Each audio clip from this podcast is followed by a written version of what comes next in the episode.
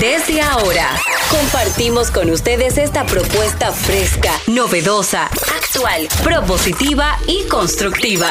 El programa donde la radio y las redes sociales se unen para darte la información más completa y diversa. Bienvenidos al mediodía con Mariotti y compañía. Al mediodía, al mediodía, al mediodía con Mariotti y compañía. Al mediodía, al mediodía, al mediodía con Mariotti y compañía. Si tú quieres disfrutar de foros alternativos y de tuiteros rankeados, este programa es tu amigo.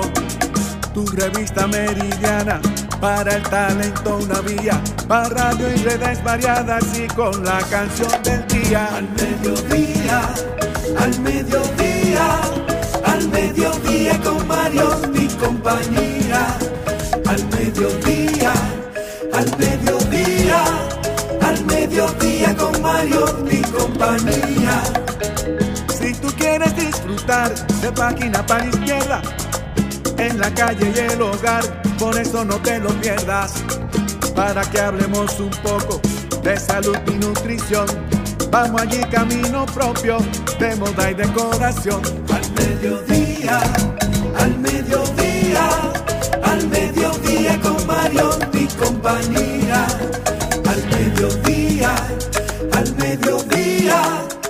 Hola, hola, hola, hola, hola. Saludos, buenos días. Digo, ¿no? Saludos mediodía. Así es que yo saludo, ¿verdad? Saludos mediodía. Aquí estamos. Diversidad divertida, información sin sufrición. Radio y redes, redes y radio. Radio responsable. Somos una sociedad radial responsable. Que es verdad, que es diversa, que es verdad, que es divertida, que es verdad, que es información, que es verdad, que es insufrición, pero sobre todo promovemos valores. Buenas vibras, buenas vidas. Hacemos una radio que no es para la um, así, el grueso, el grueso, el grueso. Pretendemos llegar a las personas que apuran y que consumen estos contenidos. Y con esmero y dedicación trabajamos por y para ustedes. Gracias por estar con nosotros. Rumba 98.5, Rumba 98.5, transmisión en vivo por nuestras redes, rumba985fm.com. Agréguenos, arroba al, al mediodía radio. Estamos en todas las plataformas, TikTok, Facebook, YouTube, eh, Twitter, Instagram, en todas, hasta en las que están por llegar.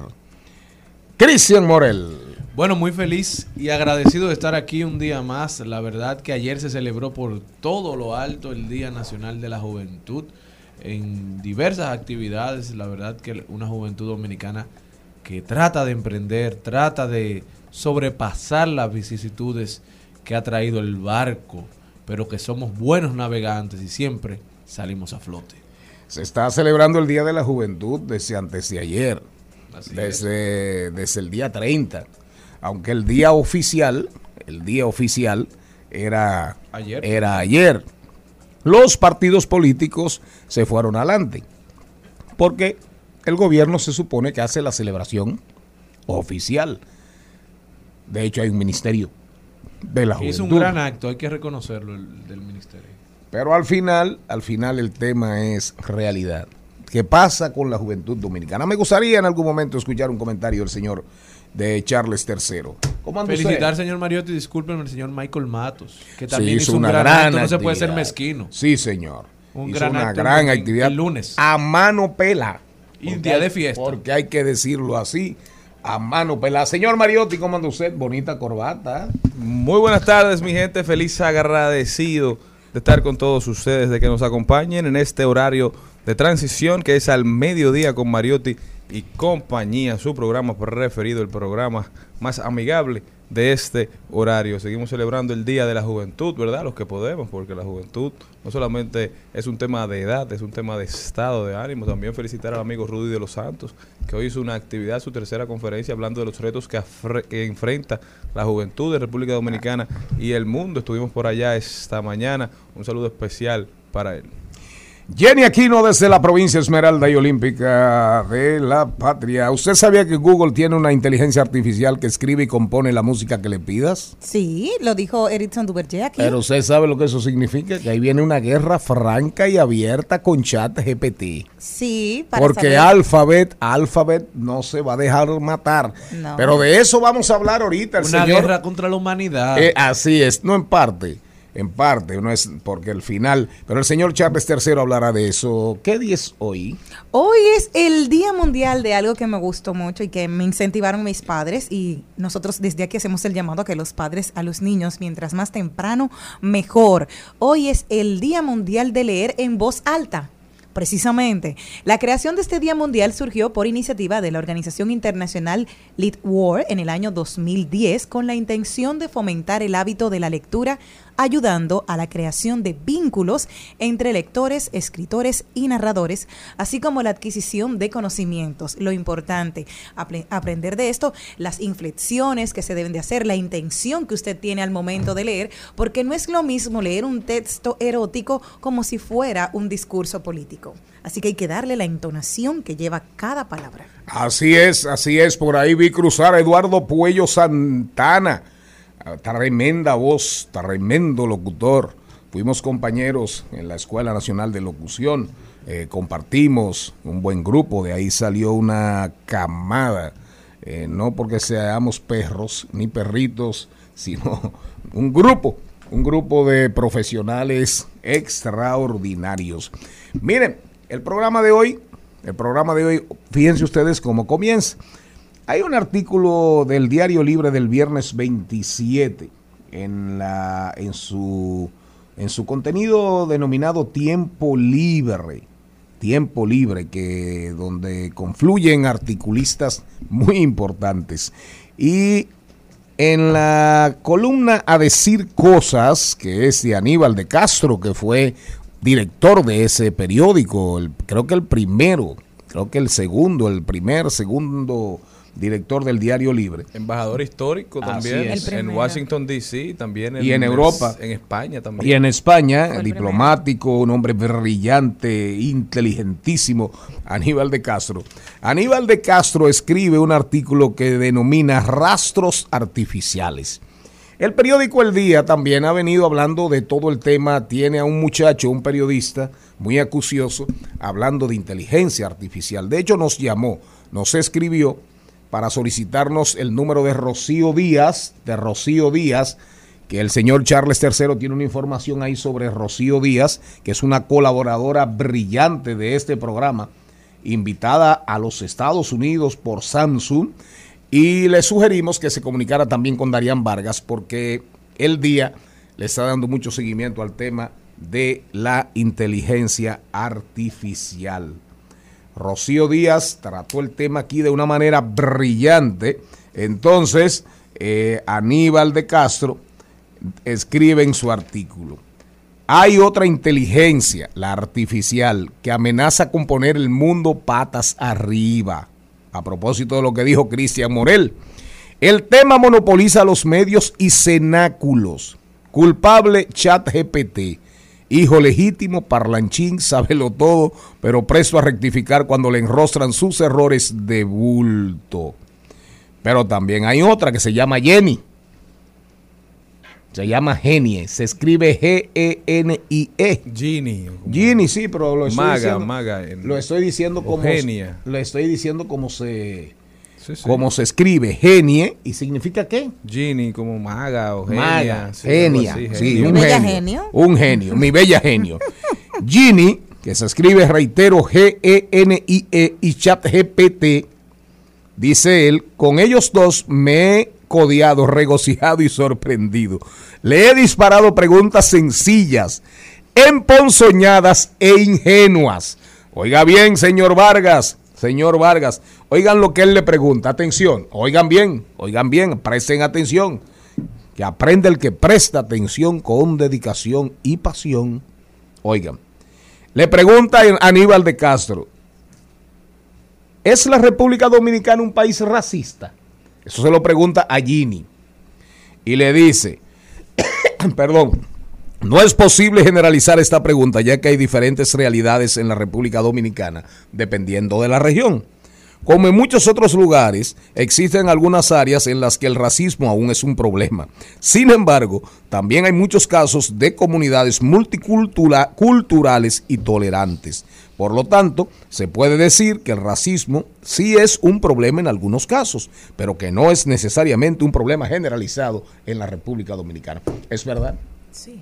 Totalmente verdad. Claro. Aquí hay lugares, por ejemplo, yo con los haitianos no tengo ningún problema, porque me crié con amiguitos haitianos Ayer en las matas de Farfán. Yo no tengo ningún problema, ningún problema, pero nunca en la vida, nunca en la vida. Nunca se cuestionó la diferencia tan marcada de color. Usted es muy blanco. Entonces, la diferencia tan marcada de color entre ustedes. No, no, no, no, no, no, no. Yo tenía amigos haitianos, me crié con amiguitos haitianos, sin dudas. Por eso con el haitiano yo me llevo súper bien. Yo y no rechazo haitianos ni nada por el estilo. Yo no soy racista. Yo no soy racista. Puedo tener expresiones como eh, de, de chercha, de coyuntura, como buen dominicano, porque al final, como, como un ser humano, pero me trato. Me trato y, y respeto. Oigan, entonces, oigan lo que responde chat. Eso fue Ginny que le respondió eso. Ajá. ¿Es la República Dominicana un país racista? Lo que leí arriba fue Gini que lo respondió. Respondió. Ahora, oigan lo que respondió Chat GPT. No es exacto decir que un país entero es racista, ya que hay individuos, individuos y grupos dentro de cualquier país que tienen una amplia gama de puntos de vista sobre la raza y el origen étnico. Sin embargo, ha habido informes de discriminación contra personas de ascendencia africana en la República Dominicana. Y por ahí se va. En el 2013, un fallo del Tribunal Constitucional eliminó y se va más a lo de la sentencia. Y dice, el gobierno ha tomado medidas para abordar estos problemas y mejorar la igualdad racial, pero aún queda trabajo por hacer. Y le va, y- objetivo, sí, sí, claro. Pero me gusta más la respuesta de, de Gini. La de Gini me parece como la de ChatGPT me parece como más de datos recopilados de medios. Es didáctica. De medios, claro, Para es más tú- didáctica. Para tú ponerla. Claro. Con datos No, exacto, para Sí, tú ya. ponerla y buscar la referencia para poder eh, referir en alguna investigación, tú tienes que poner eso. Exactamente, Claro. claro, como eh, más bibliográfica. La de Ginny me pareció mucho más, mucho más interesante. Valdría la pena, valdría la, valdría la pena que Darían Vargas, así como se está hablando tanto de chat GPT, eh, abordáramos a Ginny, hablemos un poco de la maga, como dice el señor Charles, Charles III. Y todas las preguntas de, de- de este, de, de Aníbal de Castro, fueron sobre, sobre, oigan bien, sobre racismo, pero oigan qué interesante, oigan, ¿es Haití un país racista? Le pregunta a Ginny, oigan esto, ¿es Haití un país racista? Oigan, oigan lo que responde Ginny, sí, oigan bien, oigan bien, sí, así mismo, sí, coma, en cierta medida Haití es un país racista. Las raíces del racismo en Haití se remontan a la historia colonial de los países. El racismo estructural continúa siendo una parte importante de la sociedad haitiana, con grupos étnicos como el pueblo haitiano de ascendencia africana y los grupos de ascendencia criolla siendo objeto de discriminación histórica. Además, existen diferencias significativas entre los diversos grupos socioeconómicos. Sin embargo, el gobierno ha realizado esfuerzos para abordar este problema y hay algunos indicios de mejoría. Eso es respecto a Haití. Ahí Gini dijo un disparate. Para que ustedes vean, ahí Gini dijo un disparate. Bueno, bueno, señor Mariotti, ¿el racismo es solo a las personas de color oscuro? No, no, claro que no. Claro que no, pero fíjate que dice al final, el gobierno ha hecho esfuerzos. El gobierno haitiano, no, en- en- de hecho, no hay Ni ni, un anuncio gobierno. de radio. No hay ni gobierno. Entonces, oye lo que responde Jenny Chat GPT. Sobre la pregunta, ¿es Haití un país racista? No es exacto decir, vuelve a, oye, oye, cómo vuelve, es un reel, es como un, un Claro. loop, es como un loop. vuelven. Lo mismo que le respondió sobre República Dominicana. Le dice, no es exacto decir que un país entero es racista, ya que hay individuos y grupos dentro de cualquier país que tienen una amplia gama de puntos de vista sobre la raza y el origen étnico. Sin embargo, ha habido informes, vuelve a informes, vuelve a informes. Cha- o sea, ChatGPT se va a informes, sí, otra vez, se va a informes. Sin embargo, ha habido informes de discriminación y prejuicio en Haití hacia las personas de piel oscura. Esa discriminación a menudo se basa en la noción de que la piel más clara se asocia con un mayor estatus social y una mayor oportunidad económica. Vuelve a informes, oigan. Además, ha habido informes de discriminación contra personas de ascendencia haitiana en la República Dominicana que tiene una historia de tensión entre los dos países. Es decir, en vez de quedarse en Haití, Viene para acá. coge para ChatGPT coge para República Quizás Dominicana. porque se le acaba la data sobre Haití. No, y si tú ligas, espérate, espérate, sí, para que me digas, si tú ligas la primera respuesta sobre si hay racismo en República Dominicana en el chat GPT, más o menos tú puedes arribar a conclusiones en el sentido de lo que hemos estado conversando en estos días, sobre, sobre todo lo que dijo Rocío Díaz. Oye, además ha habido informes de discriminación contra personas de ascendencia haitiana en la República Dominicana que tiene una historia de tensión entre los dos países. El gobierno, vuelve al gobierno, el gobierno haitiano ha tomado medidas para abordar estos problemas y mejorar la igualdad racial, pero aún queda trabajo por hacer, no dijo nada. Pero si tú coges la respuesta, la, la respuesta respecto a República Dominicana, al, al final que se va al tribunal a la sentencia, Claro. Chat GPT en este caso para mí es como más superficial, más superficial que Gini. En el caso de Haití no hay tanta data, no hay data acerca de este tipo de estudios. Sin embargo, internacionalmente siempre se habla de que la República Dominicana tiene que cargar con, con Haití. Nosotros hemos visto que la comunidad internacional también hace República Dominicana, hace cargo de Haití. Y que hemos visto también el presidente en diversas oportunidades, los diversos presidentes han hablado de eso precisamente, de que no podemos asumir Haití. Entonces, es más lo que se habla desde República Dominicana que lo que se habla de Haití. Por eso, obvio Pero que se tiene que ir a lo la que, lo plataforma, que hay. a ChatGPT y a la otra. A Gini. Lo que sí se puede visualizar es que no hay un, no hay ni, ni un acercamiento de opinión. Te- te- No, no, te ahí no- ahí no hay ninguna dato, profundidad. pan, y eso es lo que hay. Ahí no hay ninguna, ahí no hay ninguna profundidad. Ahora, miren la conclusión del artículo, la conclusión de Señores, pero tembló. No, pero tembló durísimo. No, no, pero búscame ahí La Tierra Tembló, la canción La Tierra Tembló. Pero oye, oye las conclusiones de Aníbal de Castro, que reitero, un hombre brillante. Brillante, un intelectual sólido, ¿eh? Un lector voraz. Da gusto leer a Aníbal de Castro. Oye lo que dice Aníbal. Él concluye. La dificultad que la inteligencia artificial presenta va más, va más allá de los equívocos factuales, o sea, de los equívocos de hecho.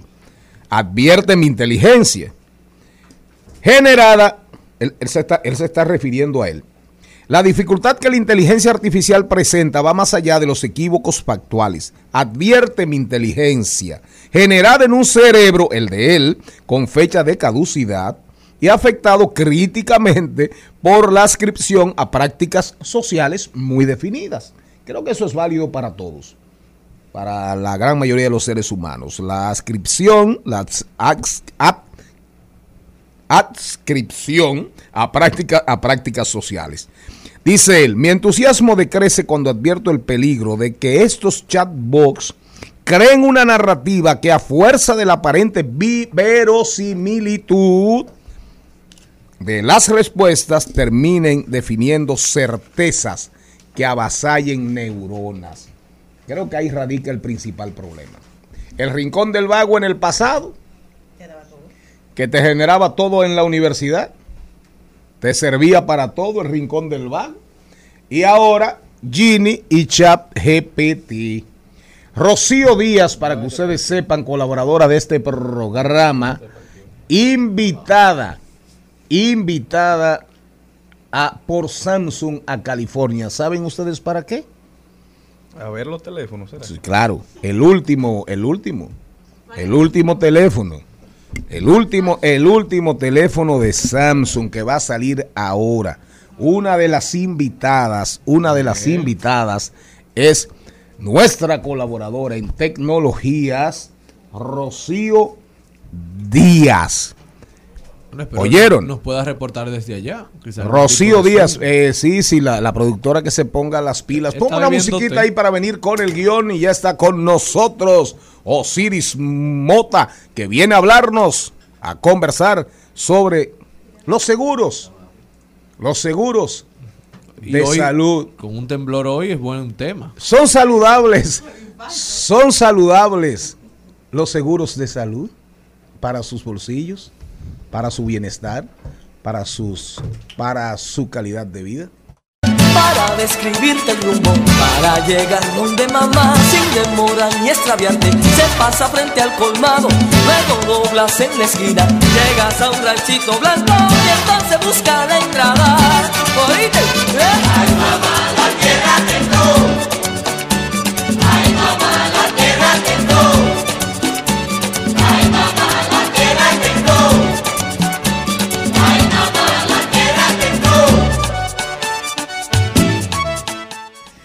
¿Dónde estaba usted cuando la tierra tembló? Yo estaba en mi cama, me estaba levantando. Sí, Me estaba levantando. Yo hay muchos mentirosos que están diciendo que estaban camino al trabajo, No, ya no, no, no. acotados. Yo En estaba, yo estaba, yo estaba trabajando en el celular. Me, me desperté, me desperté, me bebí un trago de agua. Siempre trato de beberme, aunque sea media botellita de agua rápido, para tener facilidad intestinal. Buen dato, sí. Sí, buen dato. y entonces, cuando hago así, pan, cojo el teléfono, me voy a la cama otra vez. Tengo a doña Margarita ahí a, a mi izquierda. Tum, tum, tum. Margarita es que dice. Margarita, Margarita grita. La niña está debajo de la cama. Margarita grita y dice, está temblando, está temblando. Digo, triángulo de la vida, triángulo de la vida. Pero me averigua, me averigua la niña, la, la nieta. Ahí como yo siempre, eh, yo si- siempre yo he sido muy ante esas cosas, he actuado siempre con mucha calma. De hecho, me han cogido temblores en el Huacal una vez, en el en, Huacal yo en me el, en el edificio de Articiencia, eh, cuando estudiaba locución, un temblor fortísimo, allá por el año 78, por ahí 79. Todo el mundo bajó la- las escaleras corriendo, yo me quedé tranquilito, busqué mi columna, porque de las primeras cosas que te dicen, no cojas escaleras, no cojas ascensores. Me quedé frito ahí tranquilo, recuerdo que con el difunto Otto Rivera. Ahí yo siempre actúo muy tranquilo. Y me- claro, y como tenía el teléfono en la mano, cualquier cosa que Dios no lo quiera, usted se comunica. Tranquilo se quedó papá. ¿Quién? No, ese papá. ¿Qué, Don? Hipólito ¿Qué papá? Hipólito. don Hipólito. estaba en una entrevista y le dijeron, está temblando. Y él Eh. sí, pero que siempre tiembla. No era con él, los así, comunicadores locos por salir huyendo. así también muchos otros. Presidente está temblando, tranquilo que siempre tiembla. Oh, Oscar Medina yo creo que está- todavía está corriendo. Yo a mí, yo acababa de ver, Así es. yo acababa de ver el teléfono. Así es. En mi, en mi, en mi edificio fue muy, muy eh, folclórico porque yo acaba, tenía, madre. yo estaba viendo el celular, justamente buscando el un contacto, y yo la vi las, las 7 y 6, y cuando empiezo a ver, me suena la cama, ran, y luego entonces la- las, las ventanas de vidrio tienen un sonido especial, ¡Frum! hacen así, suenan así, y yo dije, me temblé, me paré corriendo, me voy a la puerta y ahí veo a mi vecina en toalla. La- ella también abrió su puerta, de enfrente. Luego de ahí abro la puerta, salgo al pasillo, viene mi vecino, viene otra vecina, viene otra, y una empezó a cantar cánticos evangélicos en la segunda planta. Y luego de ahí empezó con un pandero. Dice mi hermana, tú vayas a hacerle el dedo. Digo yo, no. Bueno, mi experiencia fue distinta. Cuando yo siento el- el temblor, lo único que me llega a la mente es un cuadro que hay en la habitación de mi hijo, detrás de su, de su cama. Y lo que, lo que atino es a salir corriendo, no quité ni el niño, quité el cuadro. O sea, lo que, lo que es la mente. Así es, pero a mí me dijo cuando yo voy bajando, que vengo para la emisora, me, me dice una, me- se arma un relajito ahí abajo y dice un señor que estaba sentado, en un momento así es que yo quisiera estar cerca de Shakira. Y vivir en un apartamento cercano a ella para verla salir en cuero. Duerman con ropa. para verla sí salir en cuero. Lo que más Oiga, llamó la atención. ¿y lo que oiga lo que estaba ¿Cómo tú pensando ese morboso. ¿Y tú cómo No, yo duré, ese temblor duró muchísimo. Sí, Sí, no, duró. dos veces. Yo estaba en el Y baño 5.3, y yo me asusté, 5.3. abrí la puerta rápido a ver qué es lo que estaba pasando. Pero Porque me- uno duda como que, que lo que está pasando Claro. es real, que nada más está en la mente de y uno. largo que fue, pero lo que más me sorprendió fue la cantidad de, de amigos cristianos que yo tengo. ¿Con cuánto, ¿Cuán devotos son Ay mis Dios, amistades? ay Dios, ay Dios mío, sálvanos. ahí Virgencita de la. Altagracia. Santo Sí, Cristo de los, Dios, Santo Cristo de los milagros. Eso fue enero porque decía que, enero había durado demasiado que llegara febrero. pero Ahí llegó, llegó. Vámonos llegó. con el guion, vámonos con el guion. Le estamos dando hoy la bienvenida a febrero 2023, el mes de la patria, el mes amor. del amor. 28 días, febrero es el único mes del año en tener cuatro semanas exactas, con excepción de los años bisiestos. Además, febrero tiene otra particularidad. Empieza y termina el mismo día de la semana. ¿Ustedes están escuchando eso? Conozca febrero, conozca. A lo mejor le ofrece matrimonio o usted se casa con febrero. Amén. Es el mes del carnaval en muchos países del mundo. Aquí celebramos el Día de la Independencia Nacional, el Día de la Bandera Nacional y el natalicio de Ramón Matías Mella. Y además es el mes del amor y de la amistad. Sí, señor. Hoy vamos a hablar con Osiris Mota, asesor y consultor de seguros. Osiris fue administrador de seguros Banreservas por muchos años. Empresario, ¿eh? Ocho, Ocho, años. Empresario del mundo de los seguros, exitosísimo, con una, una trayectoria llena de historias positivas. Y hoy vamos a hablar de un tema súper importante. ¿Qué saber sobre seguros de salud? Los deportes, LeBron James, eh, Abdur Jabbar, eh, Doncic acabando. Pero vamos a tener también a Manu Franco, Mr. International 2022. Eh, con él vamos a hablar. Él se... Ah, es modelo. Pero, ¿qué fue lo que ganó eh, Manu Franco, Malena? Oh, vinimos a jugar, ¿no la viste? Eh, ¿Qué fue lo que ganó Manu Franco? Un premio. Ah, Mister Universo, pero en fisiculturismo. No. ¿En qué? De belleza. Ah, de belleza. Y es un hombre. Sí. Ah, ah, pero aquí debería estar Darian Vargas, que es el que vive hablando de hombres bonitos. En de paso y repaso, Maribel Contreras. Maribel Contreras, actividad Saint Jun. Ahí hay un tema, Maribel, con la embajada china. Ahí hay un tema con la embajada china, con la actividad de Saint Jun. ¿Oíste, Maribel Contreras? Rodando por el mundo. Todos nuestros segmentos. Si llega Celine Méndez, estaremos hablando con ella. Ella tendrá su segmento de los consejitos, los Celi Tips. Isabela Bretón nos habla. Con Isabela Bretón vamos a hablar de cine. Y cuando regresemos después del cambio, reiteramos, Osiris Mota, hablemos de los seguros de salud. Anoche aprovechamos la alegría, familia.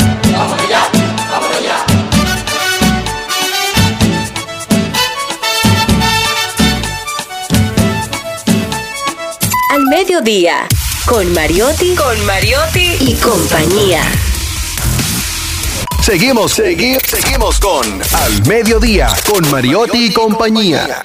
Que ese no es muy, no es muy fuerte. Estamos de vuelta, mi gente. Felices. A esos viejitos hay que adiestrarlos. Adelante, señor Mariotti. Felices agradecidos de que nos acompañen, de que continúen con nosotros. Hoy tenemos un invitado muy especial que está aquí por segunda vez. Una pregunta, ¿dónde se parqueó esta vez? Eh, bueno, me tocó parquearme abajo porque me instruyeron que, aunque no hay mucho parqueo en el edificio, pero ahí me buscaron un espacio, gracias. Él es Osiris Mota, experto en seguros y también una de las más recientes víctimas de Hugo, ¿verdad? Pero No, no, no. Mi amigo Hugo está, está haciendo un gran esfuerzo por lograr y mejor aún algo que cuando aparezcan los parqueos, ¿eh? Sí. Osiris, pero Es bienvenido. un problema. ¿Cómo estás? Muy bien. Después del terremoto, bien.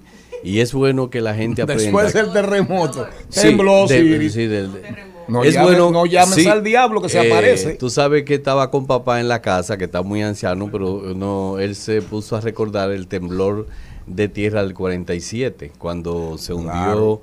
eh, La Vega y hubo un gran tsunami en, En Nagua. en Nagua. Que se Y llevó, es- que se llevó a a Matancitas. Matancita completo. Y la verdad que eh, eh, fueron pocos los muertos porque no había tanto desarrollo como hoy en día. Un terremoto de esa magnitud ahora en esta época cuando hay una población mayor y un- una infraestructura mucho más amplia eh, podría ocasionar muchas pérdidas humanas y económicas. Realmente eh, nuestro país tiene que prepararse para los, los terremotos y los ciclones porque estamos constantemente bajo su amenaza. Osiris, háblame un poquito de, de los seguros Seguro de, de salud, de vida. De salud, de salud. De salud. de salud, miren. A raíz de esto también, ¿qué realmente- pasó? Este temblor quizás desató en mucha gente ataques de pánico, quién sabe. Sí. Entonces al final Así uno tiene que estar asegurado porque tú no Así sabes es. cuándo llegan las Correcto. situaciones. Para mí el seguro de salud o la salud es uno de los eh, problemas más apremiantes que todos debemos tener en cuenta, sobre todo los políticos. Y realmente me ha llamado mucho la atención que el gobierno no le ha puesto mucho interés en resolver el problema que tiene actualmente con los médicos y las ARS, porque realmente quien está siendo afectado son la familia pobre de esta sociedad, de este país. Y eso es muy lamentable, porque eso debe ser la preocupación de cualquier presidente, de todo presidente, de todo político. Porque realmente, ¿para qué queremos el, poder si no es para resolver los problemas mm, principales de la nación? Pues miren, el seguro de salud nace con más fuerza y tiene mucho un, un mayor empuje después de la Segunda Guerra Mundial, cuando se iniciaron los seguros sociales, en, eh, sobre todo en América. Y luego la segunda ola eh, viene con el seguro de salud, como lo conocemos actualmente, eh, que fue instaurado en, instaurado en la en, en Chile, cuando el ministro Piñeira eh, fue, eh, instalaron el seguro, eh, la, la seguridad social. Cuando Piñera era Eh, cuando eso de Pinochet. Ah, cuando Pinochet. Imponen el, el régimen de la seguridad social. Y obviamente eso fue calando en muchos países de América. Y hoy nosotros eh, lo acogimos en el, ochen- en el 2001 eh, con la ley 8701. Eh, recuerden la lucha que tuvo, eran los gobiernos del PLD, eh, donde Rafael Alburquerque tuvo una, una- un papel destacado que era vicepresidente eh, en esa época y luego en el gobierno de Hipólito se asume la ley de seguridad social. Eh, Esta sí, da sí, realmente un gran empuje a la seguridad, a, las, a, a la salud del país, ya que realmente el gasto de salud para el bolsillo del pueblo dominicano es bastante alto. Por eso es que Explica, explica qué es el gasto de bolsillo, Osiris, para Bueno, que la gente lo, que entienda tiene- bien. Lo que la gente tiene que, de- eh, que eh, sacar de su salario para, para, para mantener una salud adecuada y conveniente. Y que lamentablemente, a, pesar de que tenemos la ley de seguridad social, esta no llega a ser realmente eh, completa, no llega a, cubrir todos los los gastos de salud. Pero nosotros tenemos un gran problema en la seguridad social y es que en, el problema nuestro básico es que los salarios en nuestro país son muy bajos y la informalidad muy alta.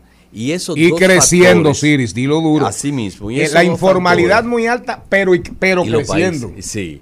Entonces eso eh, logra, eso lo que hace es que el financiamiento de la seguridad social de nosotros es tan pobre y tenemos tanto conflicto, tanto con las clínicas como con los médicos, ¿correcto? Entonces eso hay que buscar una solución y es lo que nosotros aspiramos a que tanto el gobierno como los médicos puedan, y las clínicas, ¿verdad? Puedan sentarse y buscar una solución eh, sostenible al problema de la salud, porque la salud para cualquier país es básica. Para un país que pretende desarrollarse y estar en un estadio de desarrollo mucho mejor que el que nosotros nos encontramos, la salud es vital. Don Osiris, en un momento donde las aseguradoras están siendo cuestionadas por el colegio médico y demás, usted que tiene vasta experiencia en el sector privado de las aseguradoras, en este momento, el que nos escucha, que quiere obtener un seguro de salud, ¿qué usted le recomienda? ¿Que se vaya a Senasa, el estatal, o que puede seguir confiando en un seguro privado por- con todos los problemas que tiene, que no lo están aceptando? ¿Cuál es su recomendación real? Mira, el problema afecta a todos, no solamente a las ARS privadas, porque el mismo problema tiene la, la ARS pública o SENASA. Eh, SENASA, eh, realmente SENASA debió ser la aseguradora para el, el seguro no contributivo. eh, eh, el, el seguro contributivo. con- contributivo, no, es el contributivo. subsidiado, para el subsidiado. Exacto. Realmente porque el Estado que debe subsidiar esa parte de las personas que lamentablemente no tienen un salario formal para contribuir a la, a la seguridad. Eh, se estableció en que las empresas y todo el que tuviera un salario tuviera la ley de seguridad social que contribuyera con una parte de, de lo que es la cápita y otra parte la, la empresa que es el 70%. Aquel que no tuviera una, una dependencia de trabajo, pues eh, pasaba entonces al, al, con- al subsidiado, que lamentablemente eh, tenemos ya cuántos años en la ley de seguridad social. Oh, Ya ve- para 20 años, 20 y pico 20 de 20 años. Y todavía no hemos resuelto ese problema. O sea, yo acuso ahí a nuestros políticos, lamentablemente Sí. incluyendo, a incluyendo Michelle al, se- a- incluyéndome al don a mí, productor, al don eh, productor. sí, incluyéndome a mí, que realmente debimos haber tenido resuelto ya ese problema. Porque Ah. ¿para qué queremos el poder si no es para resolver los problemas que afectan a la comunidad, a la sociedad? Entonces, lamentablemente, en lo que afecta a la ARS eh, privada afecta a la ARS pública, a la ARS pública, porque es un problema estructural de la salud de nuestro país. ¿Y dónde entra, dónde entra la persona? Seguros de salud. Hay carísimos, hay seguro internacional de salud, Bueno, el seguro básico le cuesta lo mismo a todo el mundo. el básico. Sí. El básico. Ahora, ¿por qué prácticamente, prácticamente las tarifas son... Aquí no hay competencia, Osiris, prácticamente. Cuando tú coges las principales aseguradoras Sí. y tú preguntas, dame el, el equivalente a Platinum de, de una Sí, marca. sí. Te va a costar más caro. Exacto, pero cuando tú vas a otra aseguradora, prácticamente el, El mismo Prestige. el mismo Ah. Platinum que cambia de nombre, que cambia de nombre, nombre es prácticamente lo mismo, no, hay oye, competencia. Sí, lo que sucede es, Es que prácticamente un monopolio, un oligopolio. ahí es que está el problema donde el Estado tiene que ser más proactivo y resolver el problema básico, porque tú tienes un problema de salud básico que debe resolver el problema real de salud de la sociedad, de todo. Perfecto. ¿verdad? Luego los otros ya te van a dar una calidad de hotelería. Que lo, si usted necesita resolver Qué un problema, si usted, sí, si usted tiene un problema, si usted se le rompió un brazo, el brazo del que tiene dinero, el brazo del que tiene de- Es de- necesita la misma, eh, el, el mismo tratamiento, correcto. Entonces esas eh, soluciones de los problemas básicos tiene que estar en manos del Estado y buscar la solución. Ahora el que quiere tener una habitación única para él con aire acondicionado y con un plasma, entonces ese paga una tarifa mayor para que cuando tenga un problema de salud y esté internado, pues tenga esas condiciones, correcto. Ahora, lo básico es que resolvamos el problema de la familia dominicana cuando se le enferman los hijos, cuando se le enferman eh, eh, sus, eh, los integrantes, puedan ir a una clínica que mínimamente les resuelva su problema de salud, aunque no le tenga las comodidades que usted quisiera tener en un hospital. Sí, Correcto. porque los seguros eh. Prestige Platinum, como dice el señor Mario, deberían ser Eso es- el, la- el confort eh, La luxury. excepción. No, el luxury que tú estás pagando, Es no el servicio médico Sí, ese es el seguro. necesariamente. Exacto. No el seguro, no, no realmente lo básico. Porque el dolor de cabeza suyo no importa, no requiere de un buen, eh, una buena cama o una buena habitación. Es que le resuelve el problema es que se le quite el dolor. Ahora, Osiris, en su opinión, ¿quién tiene la razón en estos momentos entre el Colegio Médico Dominicano y las ARS? Bueno, el problema es que tú siempre vas a tener la razón desde el punto de vista donde te ubique. Y Claro. cuáles son tus, Tus intereses. Intereses, intereses. claro. Eso es el problema. Por eso vivimos una sociedad eh, capitalista donde los médicos creen que, que viven en una sociedad comunista o, o socialista, o de ellos creen que resolver el problema. Pero ellos tienen que primero pisar sobre, eh, pisar sobre la tierra, sentarse realmente a definir cuáles son los problemas de la ley de seguridad social y querer resolver, porque hasta ahora es lo mejor que tenemos. No es verdad que volver al seguro social o, volver- a la única, como es solución, única solución como podríamos tener en una sociedad, eh, de, no libre mercado, pues obviamente eh, ahí las situaciones van a cambiar. Ahora, tenemos primero que aceptar que estamos en una sociedad de mercado, donde las ARS son un negocio. son un negocio que también tiene que, eh, que solucionar el- lo que ofrece a su cliente, pero tiene que ganar dinero. Y realmente te voy a decir una cosa, no es verdad que ganan tanto dinero. No es lo mismo la diferencia con la AFP, que no es un conflicto en la salud, allí se habla de dinero, de inversión de dinero, que lo llevan más fácil, aunque algunos amigos se ponen guapos cuando yo les digo esto, pero obviamente ahí sí hay buen negocio. Pero en la ARS no es verdad que tiene buen negocio, entonces lo que yo le, le sugiero al Estado, porque el gobierno en esta parte tiene su responsabilidad principal de llegar a acuerdos en que sean aceptables y que sean convenientes para todas las partes. Lamentablemente tenemos que hacer un mayor esfuerzo y en negociar realmente lo que queremos, pero siempre favoreciendo a la población. Actualmente, quienes más se están beneficiando de esto prácticamente son los que no están, los están médicos, recibiendo los médicos y las clínicas. y que están recibiendo Sin el dudas. dinero, pero no están prestando los servicios. Entonces, ¿a quién estamos afectando? A los pobres ciudadanos de este país. Así es, Osiris, porque veamos para cerrar con Osiris, con una recomendación que me imagino que le harás a la audiencia para que tomen la mejor, me- la mejor decisión o decisión orientada a la hora de buscar un seguro, ya sea en la, AR en la ARS pública o en una ARS privada.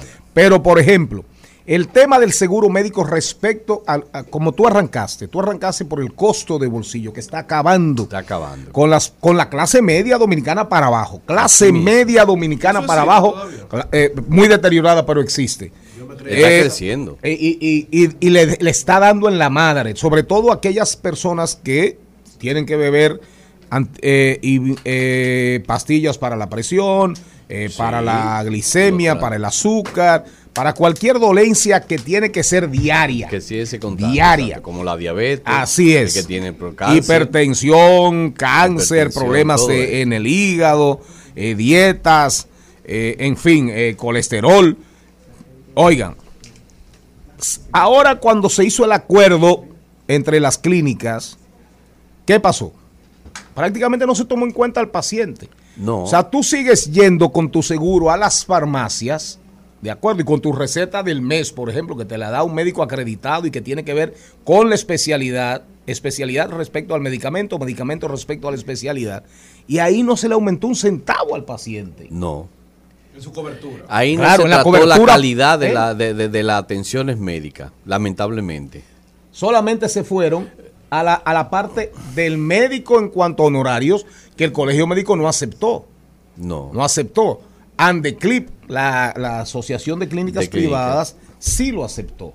Ahora, ¿qué, qué debe hacer una Eh, persona mire. a la hora de adquirir un seguro de salud? Lamentablemente no hay opción. Tú tienes la, la diferente opción del, del plan básico y tú la única opción que tienes es de ir a, a tu a, la- al seguro, al ARS que más cercano tenga y que más afinidad tenga con ella.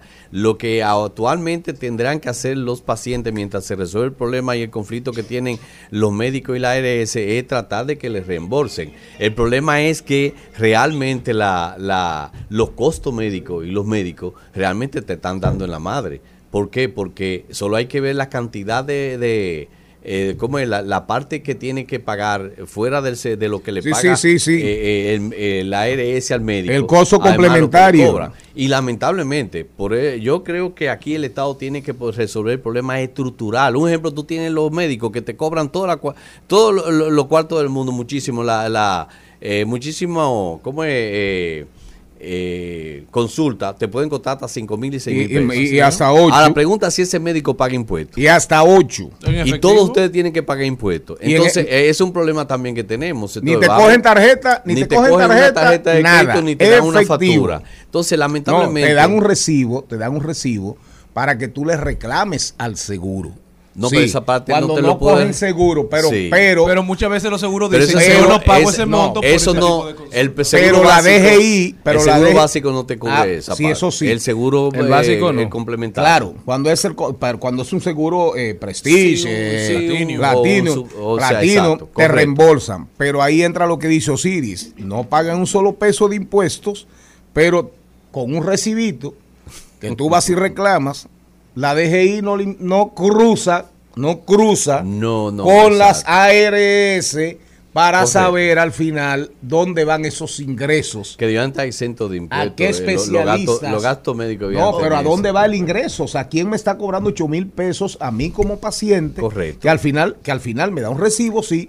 Yo trato de que me lo reembolsen, pero como tú dices, no pagan impuestos. Yo entiendo, Le- Charlie. les ponen un impuesto único y hasta ese da trabajo que lo paguen. Yo entiendo, Charlie, que la solución es que aquí el tan- eh, tanto el gobierno, los médicos, la clínica y toda la sociedad realmente nos sentemos en una mesa a resolver el problema de la salud, porque eso está afectando y no veo solución a la vista.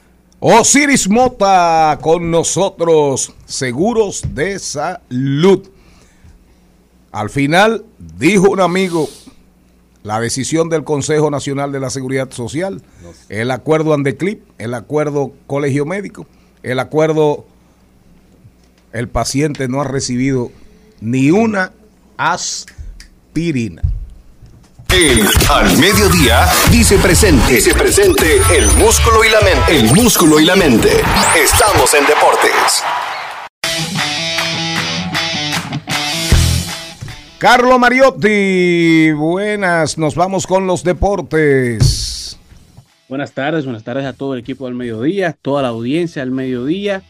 Y arrancamos con la noticia que impactó el mundo en el día de hoy, ya que hace un, un primero de febrero del 2022, Tom Brady anunció que se retiraba de la NFL. Luego llegaron los entrenamientos de primavera, anunció que volvía a, a una temporada más con los Tampa Bay, con los Bucaneros de Tampa. Pero ya en el día de hoy, en la mañana de hoy, Tom the Goat, luego de 23 temporadas, una retirada de prueba, 10 apariciones en el Super Bowl, 7 anillos de campeón, se retira ya de manera oficial de la NFL, más títulos de Super Bowl y apariciones que cualquier franquicia de la NFL, una carrera sin lugar a dudas inigualable. Brady ganó un total de 333 millones de dólares en sus contratos por los 23 años que duró en la NFL y ahora pasará a entrar a la cadena de Fox que le ofreció un contrato de 375 millones por los próximos 10 años. Así que Tom Brady estará ganando más en los próximos 10 años que lo que ganó en sus 23 años de carrera. Mientras que pasando al idioma, al béisbol local, tenemos que FENAPEPRO anunció en el día de ayer la primera promoción de agentes elegibles a la agencia libre en la historia del Lidón.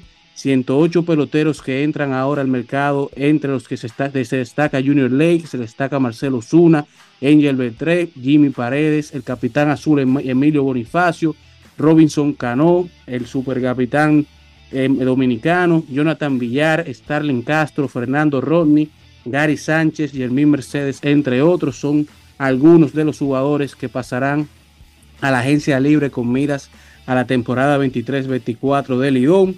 Mientras que en el mejor baloncesto del mundo en el día de ayer, LeBron James, el rey LeBron, no para de batir récords. LeBron James pasó en el día de ayer a Steve Nash con 10.336 asistencias, colocándose como el cuarto máximo asistidor de todos los tiempos, detrás de Stockton, de Jason Kidd y de Chris Paul, el número cuatro en la victoria de Los Ángeles Lakers contra los New York Knicks, en donde LeBron se convirtió también en el único jugador en la historia en estar en el top 5, tanto en puntos como asistencia en los listados de todos los tiempos de la NBA. Se unió también a Tim Duncan, a Karl Malone y a Elvin Hayes como los únicos en la historia en marcar una triple docena después de haber cumplido los 38 años con sus 28 puntos, 10 rebotes y 11 asistencias frente a los New York Knicks, colocándose también a tan solo 89 puntos. LeBron James encuentra 89 puntos para superar a Karim Abdul-Jabbar como el máximo anotador de todos los tiempos. Se está pronosticando que lograría pasar a Karim en el partido del día 7 de febrero, en donde Los Ángeles Lakers se enfrentan a los Oklahoma City Thunders y en donde ya las boletas se están vendiendo y llegan a un módico precio de 75 mil dólares por boleta. Así están las boletas para el día en donde LeBron James hará historia como el máximo anotador de todos los tiempos, pero Russell Westbrook no se queda atrás y entró al top 10 de asistencias de todos los tiempos de la NBA. También tenemos que Joe Mazzulla, Joe Mazzulla es el dirigente de 34 años de los Boston Celtics, que entró como dirigente eh, a raíz del problema que hubo con el dirigente actual de Boston, pero Joe Matsula, que lleva a Boston en la mejor temporada del equipo actual, logró ser electo como el coach para el juego de estrellas del equipo de Giannis Antetokounmpo, mientras que Paul Gasol, Jason Terry, Joakim Noah y Deron Williams, cuatro leyendas, cuatro superestrellas de la NBA, cuatro jugadores retirados, estarán fungiendo como los coaches de los cuatro equipos del juego de futuras estrellas en el fin de semana de estrellas, cuatro equipos que se enfrentarán en una tarde y contarán con estas cuatro superestrellas de la NBA como dirigentes. Carlo Mariotti parece ser, parece ser, eh, Tom Brady se nos va.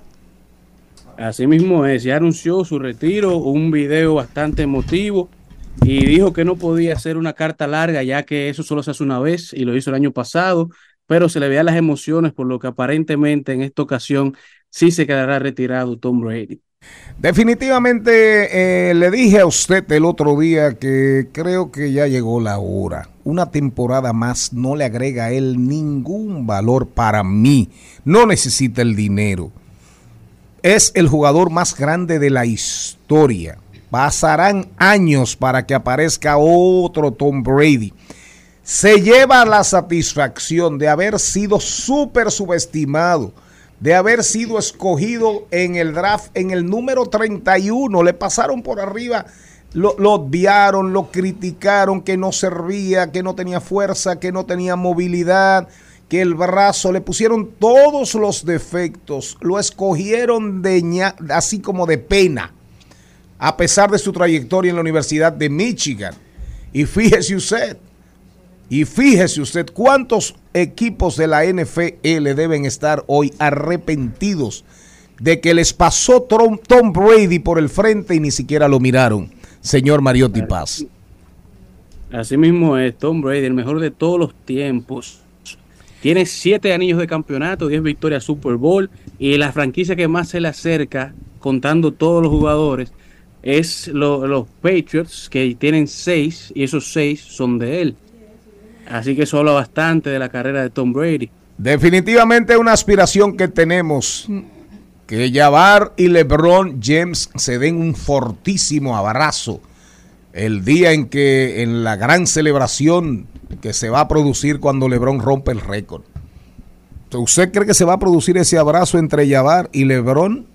Que han tenido sus Claro sí. Al encontronazos principio. mediáticos. Al principio me lo preguntaba hace una semana, le hubiese dicho que no, ya que muchos que conocen a Karim Abdul-Jabbar ponían en cuestión si él iba a estar presente o se le iba a pasar la antorcha, pero aparentemente en esta semana estuvo teniendo unas conversaciones y se oyó diciendo de que está contento de que LeBron James logre pasar eh, su marca, una marca que él ha tenido por más de 38 años y que estará feliz de pasar la antorcha y que espera que LeBron James pueda superar el tiempo que él duró con esa marca, así como estará superando la cantidad de puntos.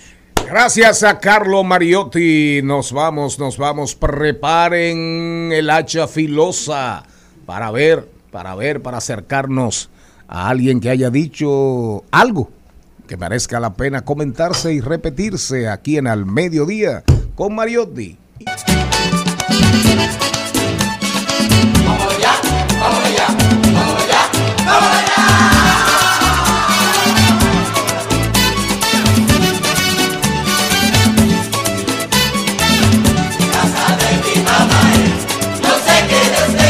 Vengan sin miedo, familia. La vieja mía no tiene. En Al Mediodía. ¡Ay! Lo dijo. Ay, lo dijo. ¡Ay! Lo dijo. Ay, lo dijo. ¡Ay! Lo dijo. ¡Ay! Jenny Aquino. Me gustó muchísimo una Ah. foto que- que subió ayer el doctor Farola y la comparto con ustedes que dice lo siguiente. No, no lo tenemos, él tiene, él tiene No, cosas. para mí que ella quiere un farolazo. y lo hago público. Eh, no, les cuento. El farolito. él dijo, él lo pone aquí, dice como lo siguiente, cuando te consideras no binario, categorizas a todo el mundo en dos tipos, binario y no binario, creando un sistema binario que te convierte en binario otra vez. Hasta la próxima, amigos.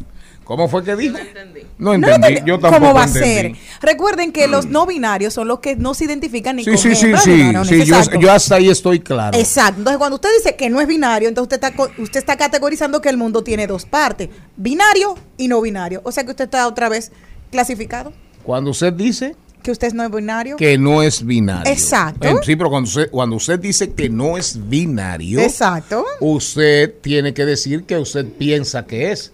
Porque si usted dice no soy binario, usted o es hombre o es mujer o Pero- es trans. Pero te estás categorizando igualmente. Sí, eso sí, que eso no sí. Eso Evidentemente, evidentemente. O sea, que Pero al final, humano al final tiene que ca- categorizarse en algo y uno tiene que pertenecer siempre a algo. ahí está la diferencia. Pero al final no hay que hablar tantas pendejadas. Lo que hay es que vivir. Porque ¿cuál es el maldito, el bendito afán? Que si binario, que si no binario.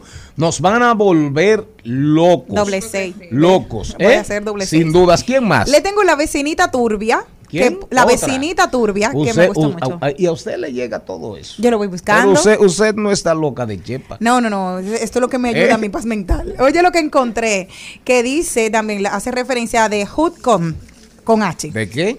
Hood con H. ¿Y qué es eso? Dice él, si antes trabajando uno solo las parejas podían comprarse una casa, coche nuevo, tener tres o cuatro hijos, ir de vacaciones y además ahorrar, y ahora trabajando uno apenas se puede pagar un alquiler, comprarse un coche viejo y llegar justo a fin de mes, ¿en qué hemos avanzado exactamente?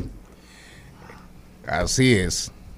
Y Mire, voy a terminar loca, pero lo Pero encontré. no, eh, pero no hemos eh, no hemos avanzado prácticamente Gracias. en nada. Eso mismo. Hay mucha gente, hay mucha gente que al final dice eh, hemos avanzado porque antes había carromatos y ahora hay carros. Pero al final la humanidad está en el mismo sitio en cuanto a, a valores, aspiraciones, Quizás deseos. ¿Eh? Quizás peor. Y aparentemente, a pesar de chat, de chat GPT y de Gini y de todo el desarrollo de la inteligencia artificial, parece ser que cada día nos ponemos más brutos. ¿Usted lo piensa así? Sí. ¿Y usted? Claro que sí. ¿Qué usted tiene?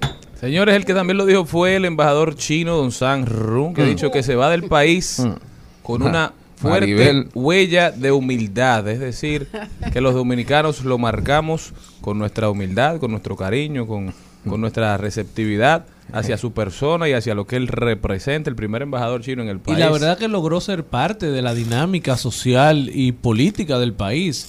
Ya era, ya tenía amigos, ya En- entre ellos yo, si Maribel quiere.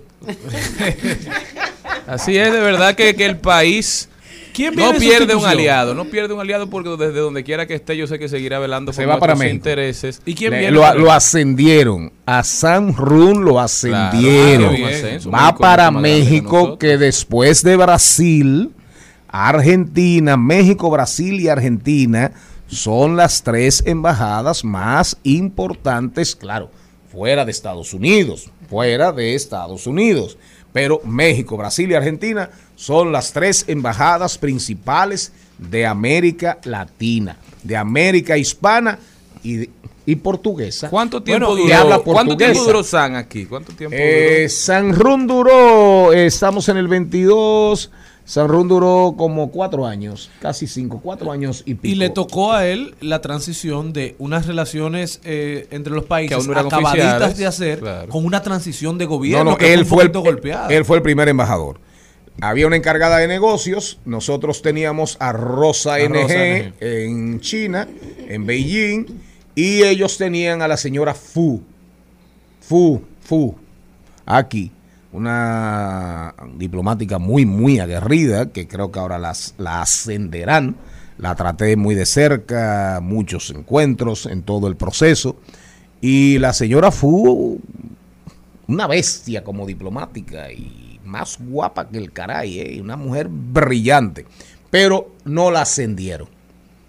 No la ascendieron. Entonces, una de las razones por la que Rosa NG no fue embajadora de China, nuestra primera embajadora en China, fue por un tema de reciprocidad. Ahora, si los chinos hubiesen designado a Fu, a la señora Fu aquí embajadora, el gobierno dominicano segurito que designaba a Rosa NG embajadora nuestra en China. ¿Qué pasa? Que a los chinos retirar a Fu, traer a San, que venía de Sudamérica con el rango ya de embajador, creo que venía de Perú, de Bolivia, no recuerdo ahora, a Rosa, lamentablemente, no pudimos honrarla porque fue clave en el proceso de restablecimiento, digo, de establecer, no re, restablecimiento, no, no, de establecer relaciones con China. Pero bien Sanru, que le vaya bien, gran tipo, gran tipo, gran hombre, muy divertido y sobre todo muy pero muy culto, muy pero muy culto. Nos vamos. Al mediodía, al mediodía, al mediodía con Mario y compañía. Seguimos, seguimos, seguimos con Al Mediodía, con Mariotti y compañía. El mundo sigue girando, girando, nadie lo puede parar. Las cosas siguen cambiando, cambiando, y al final no será igual. El mundo sigue girando, girando, nadie lo puede. Nos vamos a rodar por el mundo ya con nosotros aquí Manu Franco, Mr. International 2022. Según ese concurso, ya opinarán ustedes cuando eh, Gaby, eh, Gaby y el equipo suban a las redes la figura de Manu Franco. Ustedes dirán, Manu fue elegido como el hombre más bonito del planeta. Atención, Darían Vargas. Atención, Darían Vargas. ¿Es Tú- que él estaba haciendo un ranking? No, Tú que estabas haciendo tu Ay, ranking de los hombres más lindos de Hollywood y del Bollywood hindú Impúgnalo, y de, y de y de y de y de las novelas turcas y de las novelas turcas y de todo el mundo y del mundo artístico, ven, ven para que tú veas, te vamos a mandar para tu casa Manu Franco. Cuida Leticia. Nos vamos a rodar por el mundo porque el mundo sigue girando y nadie lo puede parar. ¿Para dónde se va usted? Me voy para África, ah, me voy al Congo y es que el Papa Francisco, eh, yo le tengo la canción de África. África. Yo le tengo la canción de África. Sí, dámela. Sí. Cántamela, cántamela. África, tierra de fuego, exótica en selva y mar. También tú No miras al cielo. Ya, ya, ya. A Charlín no le gusta verte cantar. Ah, eh, eh, eh, nosotros gozamos muchísimo. Bueno, me voy al Congo y en África porque el Papa, hay que recordar que el mes próximo cumple 10 años de este papado del Papa Francisco, está en África y exigió ayer martes que las potencias mundiales dejen de saquear los recursos naturales de África para el veneno de su propia Pero muy codicia. tarde que el Papa pidió eso. Ya, al llegar al Congo y recibir el agradecimiento de la población por haber centrado su atención mundial en sus olvidadas penurias, decenas de miles de personas se aglomeraron a lo largo de la carretera principal de Kinshasa, la capital, para darle la bienvenida al pontífice luego de que aterrizó en el aeropuerto. Entre la multitud en primera fila había incluso niños con sus uniformes escolares. Es muy tarde que el Papa dijo eso, pero nunca es tarde si la dicha es buena. Pero ahí radica parte de la desdicha de África. Eh, un colonialismo depredador, depredador, depredador, eh, explotador.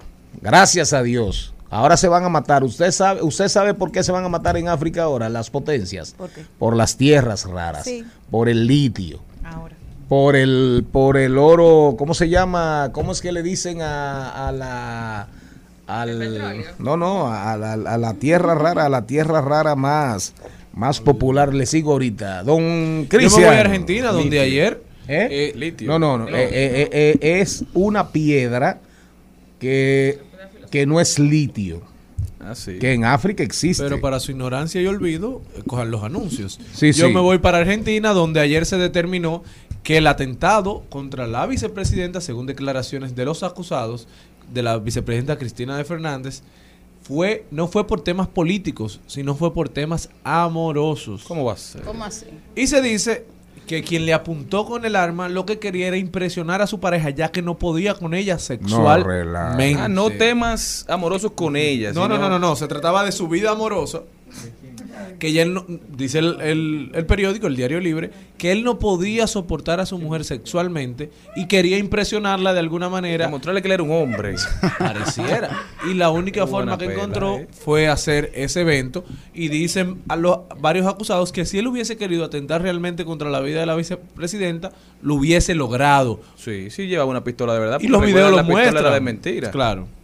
Pero para que tú veas cómo va el mundo, ¿eh? Y la salud mental, señores. salud mental. ¿Y usted para dónde se va, señor, señor Mariotti Paz? Yo me quedo aquí en República ¿Y Dominicana, señores. Oigan lo que está pasando. La economía dominicana creció 4.9% en el 2022. Todo esto según los datos preliminares del Banco Central, destacando el sector servicios como el de mayor incidencia en la actividad económica. Dentro de este sector, la actividad de mayor contribución al resultado del Producto Interno Bruto fue hoteles, bares y restaurantes. Todo esto al registrar una expansión interanual de 24% en su valor agregado real.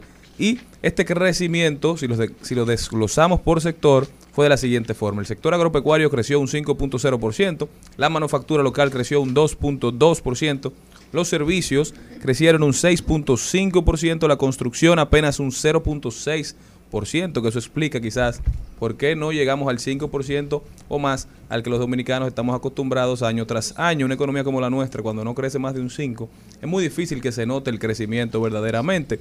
El sector de manufacturas en zonas francas, es decir, lo que se hace aquí pero se exporta, cuando Darían Vargas dice que somos makers, a este sector es que él se refiere, creció un 5.4 y el sector de minas y canteras decreció un 7.2%. Esto llama mucho la atención, también preocupa bastante. Todo se debe, yo creo, hace ya unos años se viene hablando de la, del exceso en burocracia que hay en el Ministerio de Minas y Energía, de Energía y Minas, con el tema de nuevas concesiones o de nuevas investigaciones para con- concesiones definitivas. Creo que el Estado debe poner ojo en lo que está pasando en ese ministerio porque nosotros somos un país que ha sabido aprovechar la minería, obviamente minería sostenible, minería amigable con el medio ambiente. Maribel Contreras, rapidito, rapidito. Bueno, señores. Y hable como una mujer. Como una mujer. Sí, ay, sí, mi, sí. Ay, mi madre. Ay, Sí, Dios sí. mío. Atahualpa Paulino informó este martes que un total de 56 cruceros estarán llegando durante el mes de febrero a Puerto Plata por los puertos turísticos de Amber Cove y Taino Bay. Otra información es que el gobierno de Bolsonaro está siendo investigado por un posible genocidio contra los Yanomamis. La pre- ¿Qué? Ya no mames. No, no, ya no mamis. Ah, ya no mamis. Ya no mames. Eh, Maribel, abre la boca bien. Maribel, abre la boca bien. ¿Cómo fue? Yo le dije, Maribel, ¿por qué te metes tú en él? Maribel, abre la boca bien. Ya no mamis. Ya, o sea, ya Ah, no mamis. Ya no mamis es una, una reserva indígena Ah, que está en la región amazónica y que sufre grandes problemas de desnutrición y que desde hace años se está denunciando que la están acabando, que están matando a sus integrantes y eso lleva a que en este momento el Tribunal Supremo Federal brasileño abrió una investigación que recae sobre Bolsonaro. Lula, Lula, Lula, Lula va, Lula va a revertir todo ese daño a la Amazonía, sin dudas. Pero fíjense ustedes, Mark Zuckerberg sigue siendo cuestionado sobre su estrategia, la estrategia para Meta, que básicamente se fundamentó en realidad aumentada. Básicamente realidad aumentada, pero aparentemente apar- el mundo va por la inteligencia artificial. Entonces, realidad aumentada, realidad virtual, investigación, básicamente promover la investigación y el desarrollo en estos dos aspectos. Pero por otro lado, Elon Musk, eh, Bill Gates, eh, Microsoft invirtiendo en inteligencia artificial. Con todos y los cuestionamientos, parece ser que la inteligencia artificial va a predominar. Ahí está ahora la discusión, señor Mariotti, Charles III, la discusión entre Google, que quiere sobrevivir, Alphabet, quiere sobrevivir, una empresa multi multimillonaria, quiere sobrevivir ante las empresas que están trabajando la inteligencia artificial y Google no quiere que se vayan alante de ella. Y está respondiendo y está haciendo esfuerzos significativos para competir y no dejarse eh, no dejarse morder cuotas muy importantes del mercado. Cuando regresemos, después de escuchar La Tierra tembló, ¿dónde estaba usted? ¿Temblando? ¿O estaba buscando? ¿Estaba temblando igual que su edificio? No es relajando que estamos. o reaccionó debidamente y dijo, déjame buscar el triángulo de la vida? Esa es la pregunta. Es importante. Yo estaba haciendo un arroz con habichuel. Refresque, refresque cuáles deben hacer. Vaya, busque los tutoriales, vaya a las redes y busque qué se debe hacer en caso de un temblor. Si usted ve que su edificio comienza a agrietarse, si usted ve que aumenta la intensidad, refresque y diga a sus hijos, asuma, acoja los consejos, los consejos, porque no olvidemos que estamos en la falla del sur, en la falla del sur. Aquí hay como tres o cuatro fallas. Y tembló 5.3, 5.6. Y cerquita de la capital. Todavía hay gente en Baní que está corriendo. Todavía. En Baní. Así que, reitero, ¿qué hacer en un terremoto? ¿Qué, ¿Cómo instruir a sus hijos? A sus hijos pequeños poner un punto de reunión, ensayar, no, no, claro, poner puntos de reunión. Y en el edificio. Claro, y en el edificio. El edificio completo. Poner, así es, poner puntos de reunión.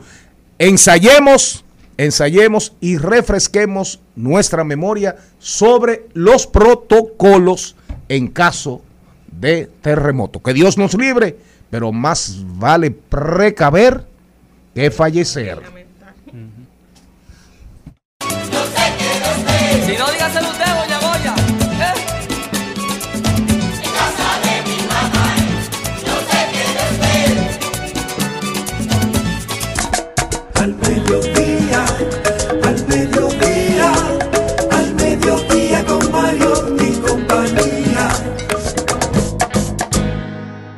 Aquí tenemos, aquí tenemos, eh, aquí hay como en la cabina se siente, se siente cierto calentón.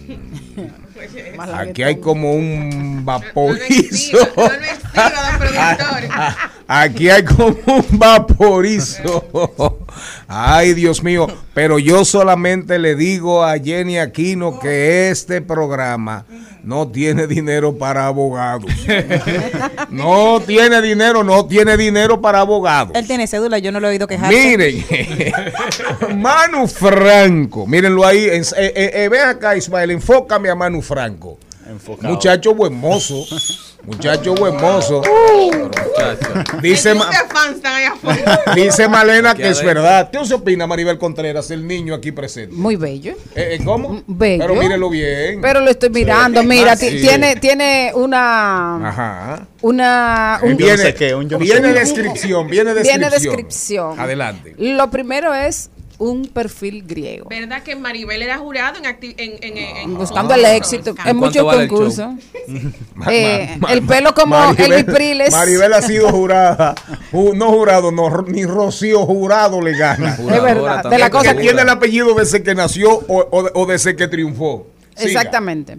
Perfil griego. Sí. Se parece, tiene el peinado de Elvis Presley. Se parece tanto a mí. ¿Qué más? ¿Qué más, Siga, Maribel? siga. Eh, Si tiene los ojos, eh, ¿cómo se llama el cubano que es actor bom- bomboso? William Levy. tiene los ojos de William Wow, Levy. por que ganó. Oye, Exactamente. Eh, tiene mm, las orejas como Antonio Bandera. Bandera. es algo de cada quien. Vamos a ver. Según Jenny Aquino, Manu Franco. Mi amor, tú eres. Oye, mi amor. Oye, tú eres la empezó. razón por la cual yo puedo decir el piropo. Bendita sea mi madre que me parió hembra. Ay, ¿Ya? ay, ay. No hay más nada que decir. Miren, Manu Franco, ya ustedes escucharon, ¿verdad? Malena, ¿qué tú opinas? Porque, pégate, Yo soy por la favor. productora, yo creo que yo no debería mantener. Pero tú. Ella fue que lo contactó, imagínate. Ella puso la canción. Una No, pero él está muy bien. Yo creo que fue por eso que ganó, porque bonito, agradable, simpático. Sí, inteligente. Miren, Manu. Franco, ¿por dónde va este programa a partir del- de, de la mitad de febrero? Mambo 94.3. El este. En el Sí, este, ya vamos. se confirmó Sí, la ya, ya, ya deben estar haciendo la promo, no, pero hay que decirlo todos los días. Mambo Ayer lo 90, mencionamos. Mambo 94.3 allá en toda la provincia La Altagracia. Y próximamente este programa tenemos que esperar la frecuencia, pero va a coincidir. Estaremos también en Santiago para la ciudad, la ciudad Santiago de los Caballeros para una buena parte del Cibao. Estaremos y en la en el Principado. En el Principado de Punta Cana y Bávaro. Ahí estaremos. Qué bueno. Manu Franco, Mr. International 2022, fue coronado como el primer Mr. International para República Dominicana, el primer dominicano que lo gana, que se llevó a cabo en el New Frontier, en el Teatro Nueva Frontera, en Manila, Filipina. Bueno, de ahí. eh, eh, eh, Del otro lado del mundo. Sí, así es. 21 años, es estudiante de negocios internacionales y en su presentación como candidato al Mister se describió como una persona amante a los deportes, en especial al béisbol, el cual practica desde los 16 años. Vamos a ver, primero, para ponernos en ambiente y en a tono, A ver. ¿qué es este concurso, Manu? El Mr. International es la contraparte de Miss Universo pero versión masculina. Tiene Ok. 14 ediciones. No se hizo por, me- por pandemia en dos años, pero tiene 14 ediciones. Es la que más eh, importancia tiene ahora mismo. ¿Y cómo se llega? ¿Hay algún proceso en cada país? ¿Cómo se hace? Sí, siempre hay galas finales, tú sabes, concursos, certámenes nacionales. De hecho, se realizó ya hace como algunas semanas el concurso nacional de Mr. International Dominican Republic 2023 y ahí fue donde fue coronado el Mr. Santiago que va a, pres- a presentarse en diciembre o noviembre de este año ya para el Ahí 2023. entregas tú. Bueno, no el. Entregó la internacional, ya entregué la nacional eh, hace dos semanas. Yo pensaba, excúsenme mi ignorancia, porque en el de mujeres, Mises, se usa corona. Pero en este caso simplemente ustedes usan las bandas. Eso es lo que le caracteriza como el ganador, como el concursante. etc. En el International sí, pero hay un concurso que sí utiliza corona de rey, que es Caballero Wow. Universal. Y utiliza la banda cruzada, como también usan la- Las Miss. las Miss. Manu, ¿cuál fue tu preparación para tú entrenarte? ¿Cuánto tiempo estuviste? ¿Cuáles fueron los cursos para llegar y salir exitoso en un certamen donde habían muchos hombres buen mozos? Y tú dijiste, Claro. aquí está el perreo, el plátano power. El Platinum Power. Eh, mira, yo tuve tres meses de preparación. Porque a mí me designaron, yo no hice concurso nacional como otras personas. Había un candidato anterior a mí que había ganado en su año 2020 y esos dos años él duró mucho ya tratando de prepararse, la pandemia lo frenó y tal, y él dijo, bueno, también tengo que hacer mi vida y no quiere durar tanto en reinado. ¿Qué pasa? Que él desistió y entonces me designan a mí por contactarme vía, vía Instagram y hacerme entrevistas y tal, me vieron como yo era, que tenía valores, así simpático como tal. Eh, luego, ¿qué pasa? Que me designan como Mr. República Dominicana y me entrenan en base a pasarela porque no sabía eh, ni caminar bien postura, cómo tomar una copa, cómo tomar un cubierto, Etiquetas. ese tipo de etiquetas y cómo portarse ante la gente, claro está. También eh, eh, todos los trucos que hay que saber, como el dominio en el escenario, había que, que enseñármelos y eso fue lo que entrené. ¿Y eh, en qué momento eh, tú te, en qué momento tú te sentiste que, que tenías las cualidades eh, físicas y mentales para pasar por un proceso eh, como este? ¿Siempre fuiste modelo? ¿Siempre Aquí- fuiste modelo? A Maribel le cuesta Mira. que beba cerveza. Coge ánimo, pregunta con ánimo. Vamos. Mira, antes de... Antes Oye, de siempre fuiste modelo. Antes de ser Mister, yo hacía pasarelas top para diseñadores, que fui a los premios Fashion Top del 2021, que ahí fue el- la primera pasarela que hice, caminando todo feo, pero la hice. O sea, tú te viste después Sí, sí, a mí me cogieron por ser bonitillo, pero luego fue, luego, luego O sea, ¿cómo? Ay, perdón, ay, pero ¿qué perdón. no es eso? No, no, que. Un indis. tienes que aceptarlo, pues, Es no verdad. Ya. No, no, no, no, claro, claro. No, pero estoy diciendo que luego ya me enseñaron a cómo caminar correctamente y la actitud y cómo ser cautivador en el escenario. Esas fueron las cosas que me enseñaron ahí. Qué chulo. Cautivador. Eh, O sea, más o menos, ¿qué, qué- qué él, tú haces para es un hombre, cautivar? él es un hombre que despierta en el escenario emociones, Claro. genera pasiones. Miren, en la tenemos en por Zoom a Celine Méndez que va eh, a hacerte una pregunta. Y fue ¿verdad? jurado que seleccionó al próximo Miss próximo. Es mi- eh, al, que va a ir al, pro- al próximo Miss Sí, Internacional. 2023, sí. Adelante, Celine Méndez. Muy buenas tardes, para mí un honor de verdad poder saludarlos a todos y sobre todo a Manu, un joven que admiro por la preparación y el valor que tiene. ¿Cómo tú puedes definir de ser pelotero a ser el hombre, el hombre más lindo del mundo? Y sobre todo, si has sentido alguna discriminación o algún rechazo tanto de tu familia como de tu ambiente de amigos.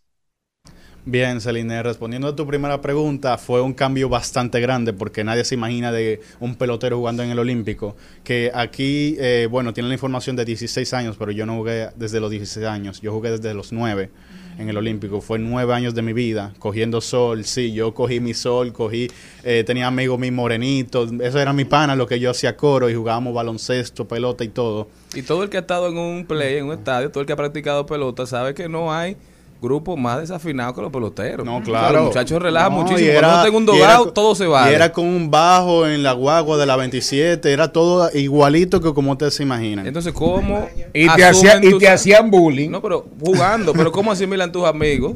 Que se vuelven tus Que hermanos porque tú duras sí. mucho tiempo con ellos. Que el, el hombre, en vez de tercera base, ahora es modelo. Yo era Phil, yo era Phil. Ah. Ese Linete Pero- respondió. Pero bueno, no, no todavía. Ah, no, perfecto. No, estoy aquí. Dígame, Pero bueno, ¿cómo asimilan? Ellos eh, realmente, después de que fueron viendo mis fotos, no me fueron escribiendo. Al final, cuando gané, cu- cuando gané, cuando gané, me dicen, yo confiaba en ti, yo sabía que tú ibas a lograr cosas y tal, tal, tal. Pero esos son transiciones porque yo no están acostumbrado a este mundo, no sabía ni que eso existía, ni siquiera yo. Entonces fue algo también grande para mi familia. ¿Qué pasa? Mis, pa- mis padres, mis padres son un- algo anticuados, entonces no creían en estas cosas. Qué sé yo, que ponemos un traje de baño algo exótico, que obviamente uno sabe que son bien exóticos. Mi mamá sí me, me dijo, dale para allá, rompe para allá, el escenario es tuyo y eso. Pero mi papá cuando gané, Eh. Sabe más que yo. sabe de otro concurso, de otro ganador anterior y Mano. más que yo. En la misma línea de la pregunta. nos quedan cinco minutos. Vamos a aprovechar el tiempo con Manu antes de irnos al cambio de la y media, porque todavía nos queda mucho contenido. Arranquen. Eh, Manu. Gracias, se- Celine. Ah. Según la pregunta que hacía Celine. Gracias, señor Mariotti, a usted. Ayer vi, y bueno, y pudimos compartir eh, escenario. Claro. Eh, fuiste reconocido por el Ayuntamiento del Distrito Nacional, Sí. por el Consejo de Regidores específicamente. ¿Qué apoyo ha sentido de la República Dominicana en este proceso, en el durante y en el después? Eh, ¿Y cómo te sientes con tu país ante tu reinado? Todos tenemos en cuenta de que estos concursos masculinos no, son- no suelen ser apoyados por la República Dominicana como tal. Eh, realmente sí siguen existiendo muchos tabúes en la mente de las personas. Entonces yo sabía que iba a pasar algo así, que durante el proceso no me iban a dar como apoyo económico, vamos y esto, tú puedes. Dimensión, ahora que Y- ganaste, y todo el mundo mención. te menciona. Sí, pero no le dan apoyo Ahora, ni siquiera a los- a los de mujeres. El que más he confiado es el. Ministerio de Juventud, que fue el que me el que nos dio el lugar para hacer la celebración de la gala final eh, de este año. Pero antes de eso no me, no me hicieron mención ni me hicieron apoyo económico ni nada de esas cosas. Gané, mencioné Dominican Republic, Dominican Republic y bueno, quedaron fascinados conmigo, con mi trabajo. Los que siguen este, esto, los misólogos, los que saben esto de Mr. Ajá. y Mrs., esos sí me publicaron por doquier y me llegaron a reconocer muchísimo. Tanto que ahora soy, estoy verificado en Instagram, que soy una marca. Tus próximos pasos, Manu. Saliste de ahí, ya se te han acercado empresas para que seas su rostro, su cuerpo, eh, su imagen. Su novio. Ya hay propuestas, hay propuestas.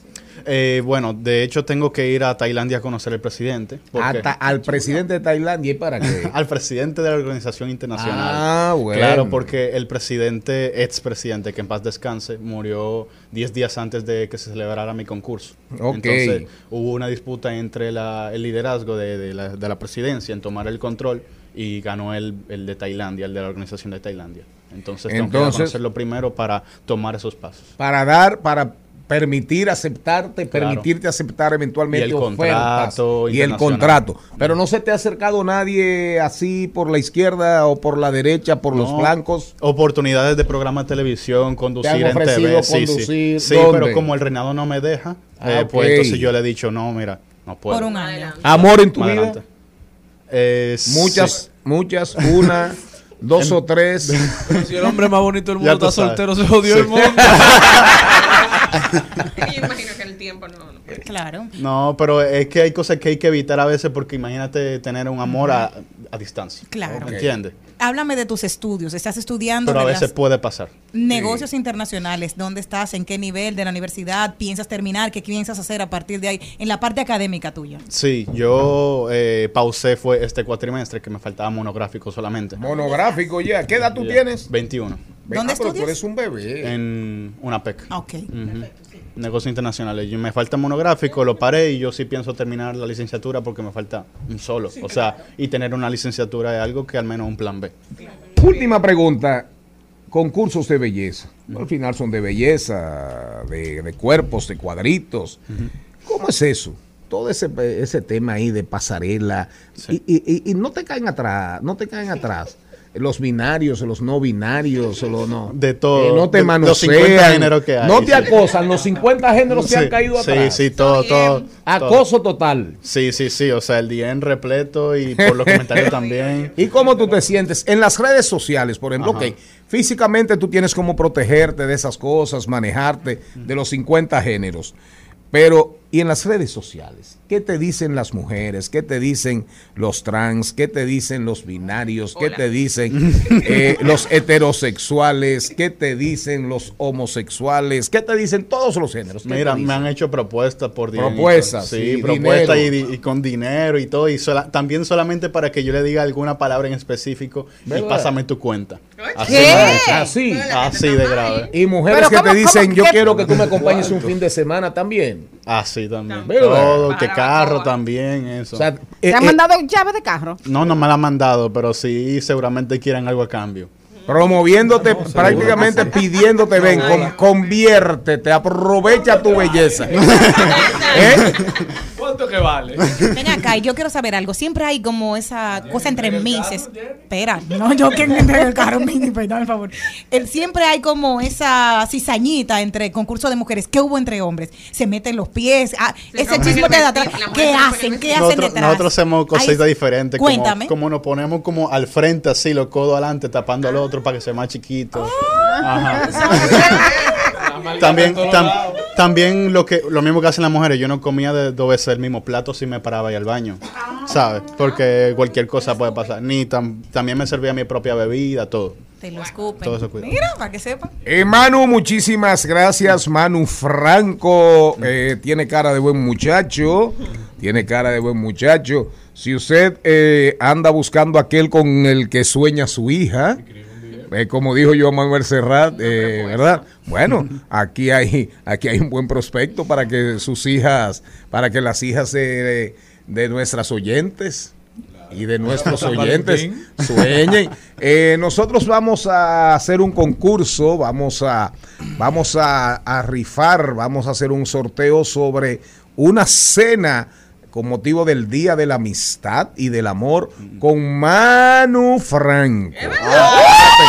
Sea, yo, estoy en la oferta entonces. Atención, mujeres, ya que le está Atención. recibiendo tantas tentaciones, ¿verdad? Promoviendo en él desviaciones, ¿verdad? Nosotros, eh, atención, mujeres que ven las redes sociales, que siguen las redes sociales este programa. No, hombres no. Mujeres, mujeres. Mentira. Estamos, estamos cherchando. Manu Franco es un muchacho respetuoso, tiene un contrato, tiene que ir a Tailandia. Cuando él vaya a Tailandia a ver el presidente de la organización, entonces ahí habrá Manu Franco para ratos y a la disposición, no de cualquier cosa. Francamente. Claro que sí. claro que Francamente hablando. Nos vamos. Muchas gracias. Estás escuchando Al Mediodía con Mariotti y compañía. Seguimos, segui- seguimos con Al Mediodía, con Mariotti y compañía. Al mediodía,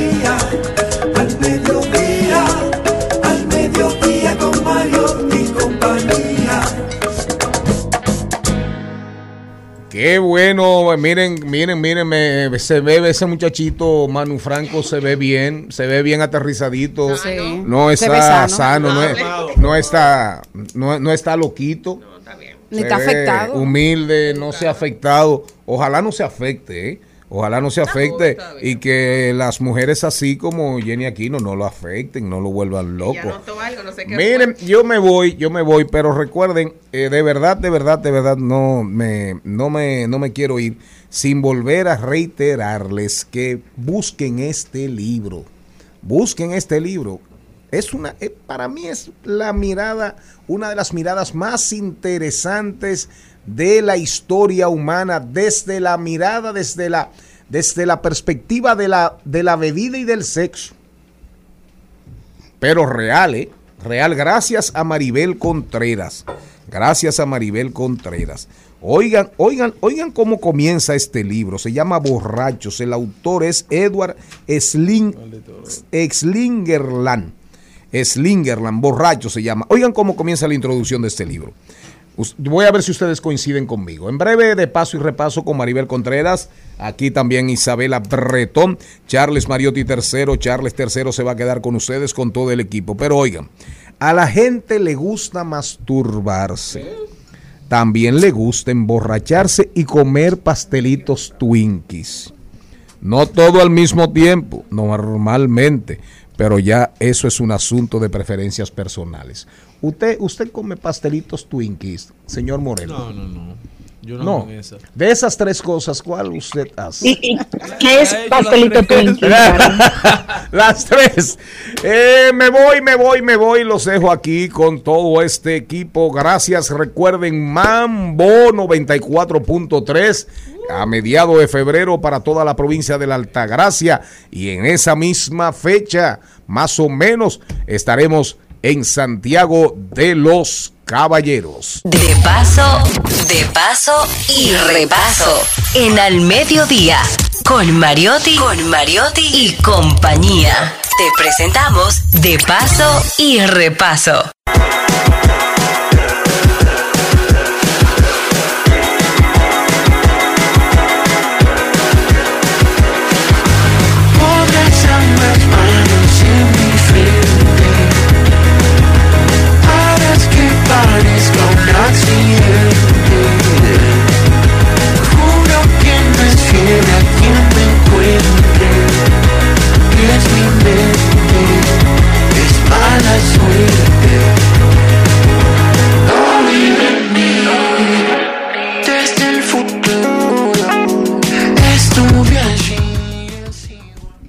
Bueno, señores, estamos escuchando ahí a Solo Fernández.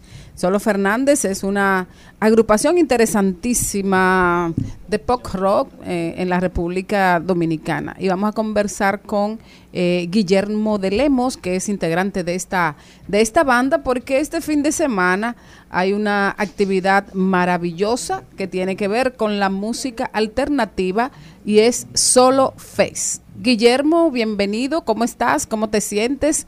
Estamos hablando de que el próximo fin de semana vamos a tener este festival de música, ¿verdad? De música ah, alternativa. Vamos a tener la alternativa de escuchar a, a todos estos artistas, a todas estas agrupaciones eh, relacionadas con, con el movimiento musical ahora mismo en el país. Guillermo, ¿cómo estás? Muy bien, muy bien. Muchísimas gracias por el espacio. Eh, una breve corrección. Yo soy el, el manager de Solo Fernández de la agrupación y uno de los organizadores del Solo Fest. Eh, Los managers no nada, son músicos. También, también, también soy baterista. o sea Ah, yo sabía que tú eras el músico. corazón, el corazón ahí. Cuéntanos, Guillermo, Solo Fest, eh, ¿de qué se trata? Bueno, el Solo Fest es una iniciativa, eh, como tú mencionaste, de, de la agrupación Solo Fernández y nosotros, su equipo. Eh, lo empecé, tuvo una primera edición el año pasado y básicamente por el gran apoyo que, que hay, ha venido teniendo la, la agrupación de sus fanáticos en, en los últimos años, como que decidimos tratar de hacer algo colaborando con algunos de los artistas que, que siempre como que teníamos cerca y que nos sentimos parte, algunos de los artistas que se sienten, sentimos que son parte de, de, un de una misma escena y como que tratar de hacer algo como para celebrar eso y, y eh, ayudar a que todos eh, poquito a poco como que crezcamos juntos. Y de ahí surge el Solo Fest. Y esta ya es la segunda edición donde llevamos esa idea de colaboración un poquito más para allá. El año pasado tuvimos la, eh, la dicha de poder hacer nuestra primera gira por México y ahí conocimos a Ruby Tates y Easy Easy, que son de México y de Guatemala, lo conocimos allá, colaboramos haciendo shows allá y entonces ahora ellos vienen y estamos haciendo lo mismo por acá eh, con su participación en el Solo Fest. O sea que el Solo Face viene además con invitados internacionales y me gustaría saber, eh, además de Solo Fernández, qué otras agrupaciones van a estar participando y, y bueno, si son agrupaciones que son iguales a ustedes o le están dando oportunidad a, a nuevos eh, integrantes de, del- del- de la música alternativa y, juvenil que se está moviendo en el país, porque aquí la verdad es que hay un movimiento muy serio de, de música fusión. Sí, o sea, yo diría que todo entramos dentro de esa sombrilla de la música alternativa, pero cada quien tiene sus colores como diferentes. Y tú puedes ver, por ejemplo, cantautores eh, como Giorgio Siladi, Gaby de los Santos, que los dos son cantautores, pero ellos los dos son bastante diferentes eh, cómo se expresan, eh, cómo expresan su música. Eh, bandas como Pororó, que tienen mucha influencia de lo típico y de las raíces dominicanas eh, de Cat Lady que tienen ta- tal vez una, una influencia un poquito más anglosajona y de y, y esa, esa línea. Y productores como Diego Raposo que vienen trabajando desde el género urbano hasta el hip hop, etcétera. Entonces hay como una gran variedad que todito entramos dentro de esa sombrilla del, de, de la música alternativa. Y, y también bandas, hay bandas que también van a encontrar como cierta simili- similitud, o sea que es algo bastante diverso. ¿Cuándo, dónde y, y cómo la gente puede participar, puede eh, ir a Solo Fest? Bueno, el Solo Fest es este sábado 4 de febrero en la logia, en la zona colonial. eh, y pueden encontrar las boletas que están disponibles en solofernandez.com. Vamos a estar ahí desde las 6 pm eh, hasta, hasta aproximadamente las 2 am. Es el evento. Hay que pagar nada. entrada, hay que, que ir cómodo para, para bailar. ¿Tiene alguna otra cosa el Solo Fest? La gente va a encontrar ahí que comer, que beber, todo va a estar Claro, ahí. ahí vamos a tener variedad de bebidas, variedad de opciones gastronómicas para que ahí ya eso son unas cuantas horas ahí, entonces tienen que comerse algo para que aguanten. Bueno, excelente. Gracias, Guillermo. Yo deseo de verdad que este encuentro siga eh, fomentándose y que siga apoyando a la música alternativa nacional y también que sea un espacio de, de encuentro de la juventud dominicana con sus raíces. Que así sea así. Eh, para nosotros, sumamente agradecidos de que nos den el espacio pa- para poder eh, ex- exponer nuestro proyecto, claro. En esta casa,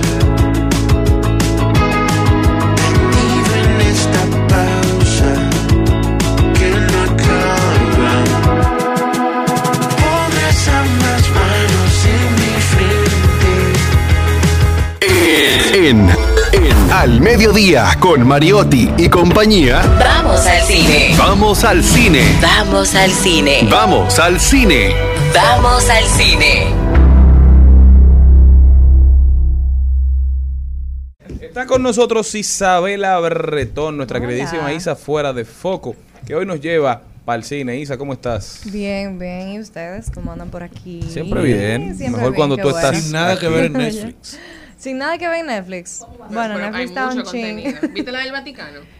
La, del de la niña. todo. sí, la niña que se perdió. Está también una serie nueva para los que les gustan los ejercicios, lo físico, lo atlético, que se llama Físico O 100. verlo, por lo menos. Verlo por lo menos, porque yo lo veo y como que me animo. Hay una serie que salió que no vi un capítulo y no conecté con ella de los 90. De los 90. Porque esa es That 90s, 90s Ah, sí, Show, ese 90s show de los Show, sí. 90, Sí, que es como Que una, una- continuación, ¿verdad? De ese That 70 Show, que fue el show donde salió Ashton Kutcher, Mila, Mila Kunis, y otros artistas, otros actores y actrices muy famosos.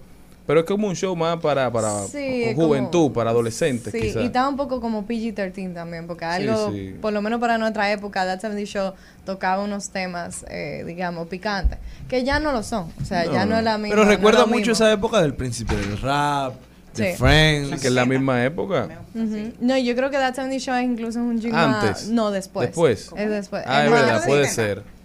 O sea, no, la- el programa de la década. sí, Que al principio Me encantaba del rap- con Sí, Fest. Al principio Y además, Fest, sí. Fest Del era rap también le hicieron un remake al principio del Sí, rap, pero en una plataforma que no es muy famosa y por eso no se ha Sí, viralizado tanto. Pero, ¿qué recomendaciones, Isa, para el que está como el señor Morel sin nada que ver? Bueno, para aquellos que les gustan el, lo físico, ¿verdad? Digamos, esa serie coreana, es como eso, Fear Factor, Survivor, esa- ese tipo de...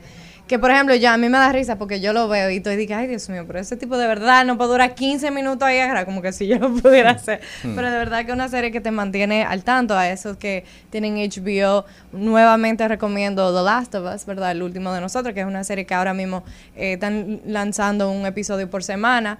eh, es basada en un videojuego. Es basada en un videojuego, exactamente, eh, de Naughty Dog, eh, uno de los videojuegos, ¿verdad? Como más eh, prominente y de verdad que ha sido bastante exitosa hasta el momento, una de las series más exitosas de HBO.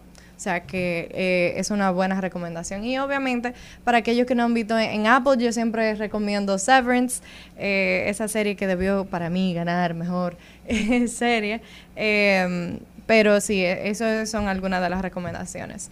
Sin embargo, hoy yo quería hablar de algo de, de lo que viene, que va a ser lo nuevo del universo DC. Eh, que Ay, se ay, ay, presentaron los nuevos 10 proyectos. Yo sé que Jenny no está muy contenta porque afuerearon a su amor A Henry, Henry, sí. Da igual, se le va a caer. Así es, incluso James Dunn, que es verdad que ahora es el nuevo director de, de lo que es el universo DC, volvió y reiteró que no estará Henry, que él no está en los planes y que ellos no visualizan a, a Superman, ¿verdad? Con ese actor. ¿Qué Yo creo que van a tener, que, o sea, que le van a hacer un, giro total a ese personaje porque va a haber una película de Superman, el, nuevo legado, el legado de Superman se llama, que tal vez que van a hacer como desde otra perspectiva y pues Henry tal vez no cabía dentro de ese, eh, digamos, formato que, que ellos tenían pensado o pautado, no sé, hay que ver. Hay que pasa. recordar que comenzó con 29 años, tiene Exactamente. 39, ya va, tiene más canas, se siente la madurez en un hombre, Así sea es. el Y que ellos se están preparando para muchos años. O sea, va a ser un Superman que al parecer va a ser... eh, Jacob de Lordi, que es la, la Jacob- lo que está Exacto, sí. que es mucho más joven. Entonces yo creo que se trata más de eso, que o sea, del futuro, que si y lo hizo bien o no. Claro. Eh, también tenemos el regreso de Batman, ¿verdad? Con Robert Pattinson, va a ser la segunda parte con Matt Reeves. ¿A ti te gustó él como Batman? Es que a mí Batman no me gusta como quiera, entonces como que el actor me da igual. A mí, o sea, a mí me gusta el hecho de que es un Batman totalmente diferente, como más gótico, como más emo. Eh, yo creo que hemos visto a, a Batman en muchas facetas, entonces esto para poder como renovar y, y verlo, creo que sí lo hizo, creo que es un Batman totalmente diferente a lo que hemos visto. Entonces yo siempre aprecio eso, de que o sea, se sea como más original. Eh, ya se, se dice que va a salir el 3 de octubre del 2025. Sabemos que siempre hay cambios a esas fechas, pero por ahora la fecha de lanzamiento del 2025. O sea, ya ellos están programando eh, de aquí a 10 años, digamos. Entonces es importante tener en cuenta eso a la hora de criticar, por ejemplo, lo de Henry. O sea, no es lo mismo el de Claro, en 10 años tiene 50. Exacto. Y este nuevo, este primer capítulo de ese No es por nada, pero tú le llevas todo a que yo le llevo, óyeme, yo le llevo realmente a Henry, yo le llevo un año y cuatro y cuatro meses. Wow, Ya, un año y cuatro meses, exacto. ¿Y cuántas 5 de, horas? 5 de mayo del 2080, y- del 1983, yo nací 5 de enero del 82. Wow. Tenemos el 5 de favorito. sigue. Exacto. Entonces, eh, hay títulos, ¿verdad? de Algunos de nuestros héroes más destacados. Está Superman, como habíamos hablado. Está Batman y Robin, que van a hacer, van a hacer una serie de La Mujer Maravilla. ¿Quién va a ser Robin? Eh, hay que ver. Todavía no han anunciado. Vamos a ver quién va a ser la Mujer Maravilla, la linterna verde.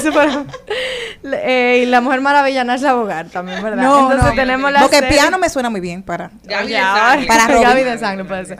La serie de misterio de, de Linterna Verde. También está algunos personajes no tan conocidos como Booster Gold y Swamp Thing, que es cosa como del pantano. Eh, pero todavía no hay actores.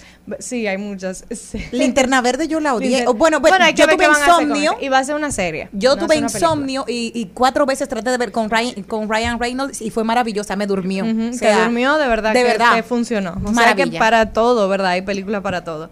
La única actriz, digamos, que está asegurada de Viola Davis, que va a ser el papel de Amanda Waller, ¿verdad? Que es como eh, eh, la superintendente autoindependiente, bueno, independiente. eh, ella se vio la primera vez en Suicide Squad eh, en el 2016, entonces ella va a retomar ese papel en una serie llamada Waller. O sea que Viola Davis vuelve a darnos ese personaje. Sí hay... hay eh, o sea, Gunn y, y Safran, ¿verdad? Que son los directores de ese universo, dijeron que vuelven y que dejaron las puertas abiertas para actores como Gal Gadot. Vamos a volver a seguir viendo a Gal Gadot, vamos a ver a Jason Momoa, Ezra Miller y Zachary Levy, de, que, son, que es Shazam. Eh, entonces...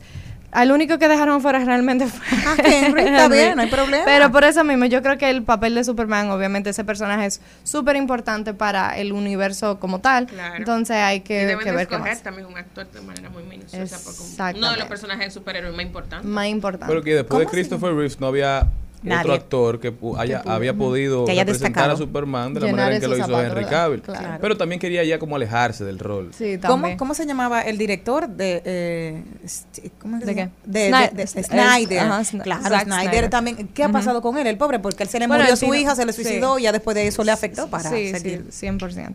Em, y bueno, aparte, ¿verdad? Hablando de todo este tipo de contenido que se repite, que ya conocemos, que no es material nuevo, pues nuevamente sucede con otra... eh, otra película que vuelve a lanzar una cuarta película después, después de casi 20 años, que es Bad Boys, con Will Smith y Martin Lawrence. Me encantan. Eh, esta, sí, la tercera incluso hizo más de la primera y la segunda juntas. O sea, que hay que ver que va- cuánto va a ser esta, esta, esta cuarta eh, versión. Eh, se confirmó ayer mismo cuando ellos, eh, subió a sus redes sociales eh, un video junto a Martin Lawrence que dice como que ya es hora, como que ya, ya está bueno. Entonces lo conocemos a ellos eh, por esta, verdad, por la icónica pareja de Bad Boys y ellos nuevamente vuelven, que nunca se había descartado la idea de que iban a volver para una cuarta edición. Sin embargo, debieron, luego ¿eh? de, sí, pero luego de lo que pasó obviamente con Will, eh, Will Smith, ellos Le se dieron un quedaron ca- respiro. Sí, exacto, se quedaron callados, él vuelve y, y sale ahora con Emancipación. Eh, ha tenido buena crítica, buena ¿verdad? crítica. Entonces, nuevamente, incluso se habla para él para los Oscars, entonces, que no, que 10 no sucedió, pero se, se habló en un, en un momento. Por la buena actuación. Claro, por su buena actuación y no solamente eso, sino que él se retiró del, de- Del mundo. el ojo, claro, del ojo público, la gente como que lo dejó pasar, lo dejó enfriar, él, él pidió perdón. Y es la primera vez que Will se ve envuelto en un escándalo. O sea que ya se le perdona. Y parece buena estrategia porque cuando salió Emancipación, recuerdo que él hizo una especie de media tour Exacto. limitado, pero decía que él no quería que su problema personal, lo que le estaba pasando en su vida personal, afectara, Afectara. la película y el director, porque entendía que era una obra de arte lo que se había hecho y que le daba mucha pena que él haya de cierta forma mancillado el, la película. Que incluso la tuvieron que lanzar después de lo que habían Exacto. pautado. Pero con Bad Boys 4, que es una película que todos conocemos, creo que es un buen regreso porque la gente va a querer ir a verla. Porque ya la, la saga tiene muchos fanáticos. Mucho, exactamente. Más por las primeras dos que por la tercera, ¿verdad? Que Sí, no tuvo sí, muy que- buenas críticas. Pero no tuvo buena crítica, pero hizo más que Y la fue un éxito Exacto, en, taquilla. en o sea, que taquillas. así vemos como la diferencia entre una Y cosa y la Provisa otra. también ya salió, o sale el primer tráiler el viernes de la décima Edición película de- de la, de la saga de Rápido de y la- Furioso. Así es.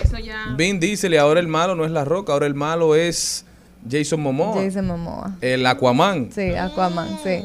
Sí, porque lo que se dice No, como... no, porque dicen que que entre hubo verdad como un percance entre entre la Roca y, y Vin Diesel y bueno ahora trajeron a Jason Momoa hay que ver eh, qué tal yo no sé cómo esa película o sea la gente sigue yendo sigue ganando mucho dinero Sigue son películas que la gente taquillera. es como ya una tradición yo creo como esa Como que es- todos los años esperamos una es- Rápido y Furioso. Exactamente, como una tradición a mí familiar a la cual tú no quieres ir, pero sabes que tienes que ir por compromiso. Como que tú la ves la película, pero tú no quieres verla. Cuando te dicen que viene otra, tú no te pones feliz, pero tú entonces, Como cuando tú sales, al- tú quieres, sí, tú al sí, cine. tú al cine. Un sentimiento raro, O un realmente. avión. Y ya no hay uno la de termina de vehículos, ver. ya es otra como que ya pasó sí. a otro tipo de Ya son aviones. Anunciaron que esta es de la penúltima, que solo van a ser 11.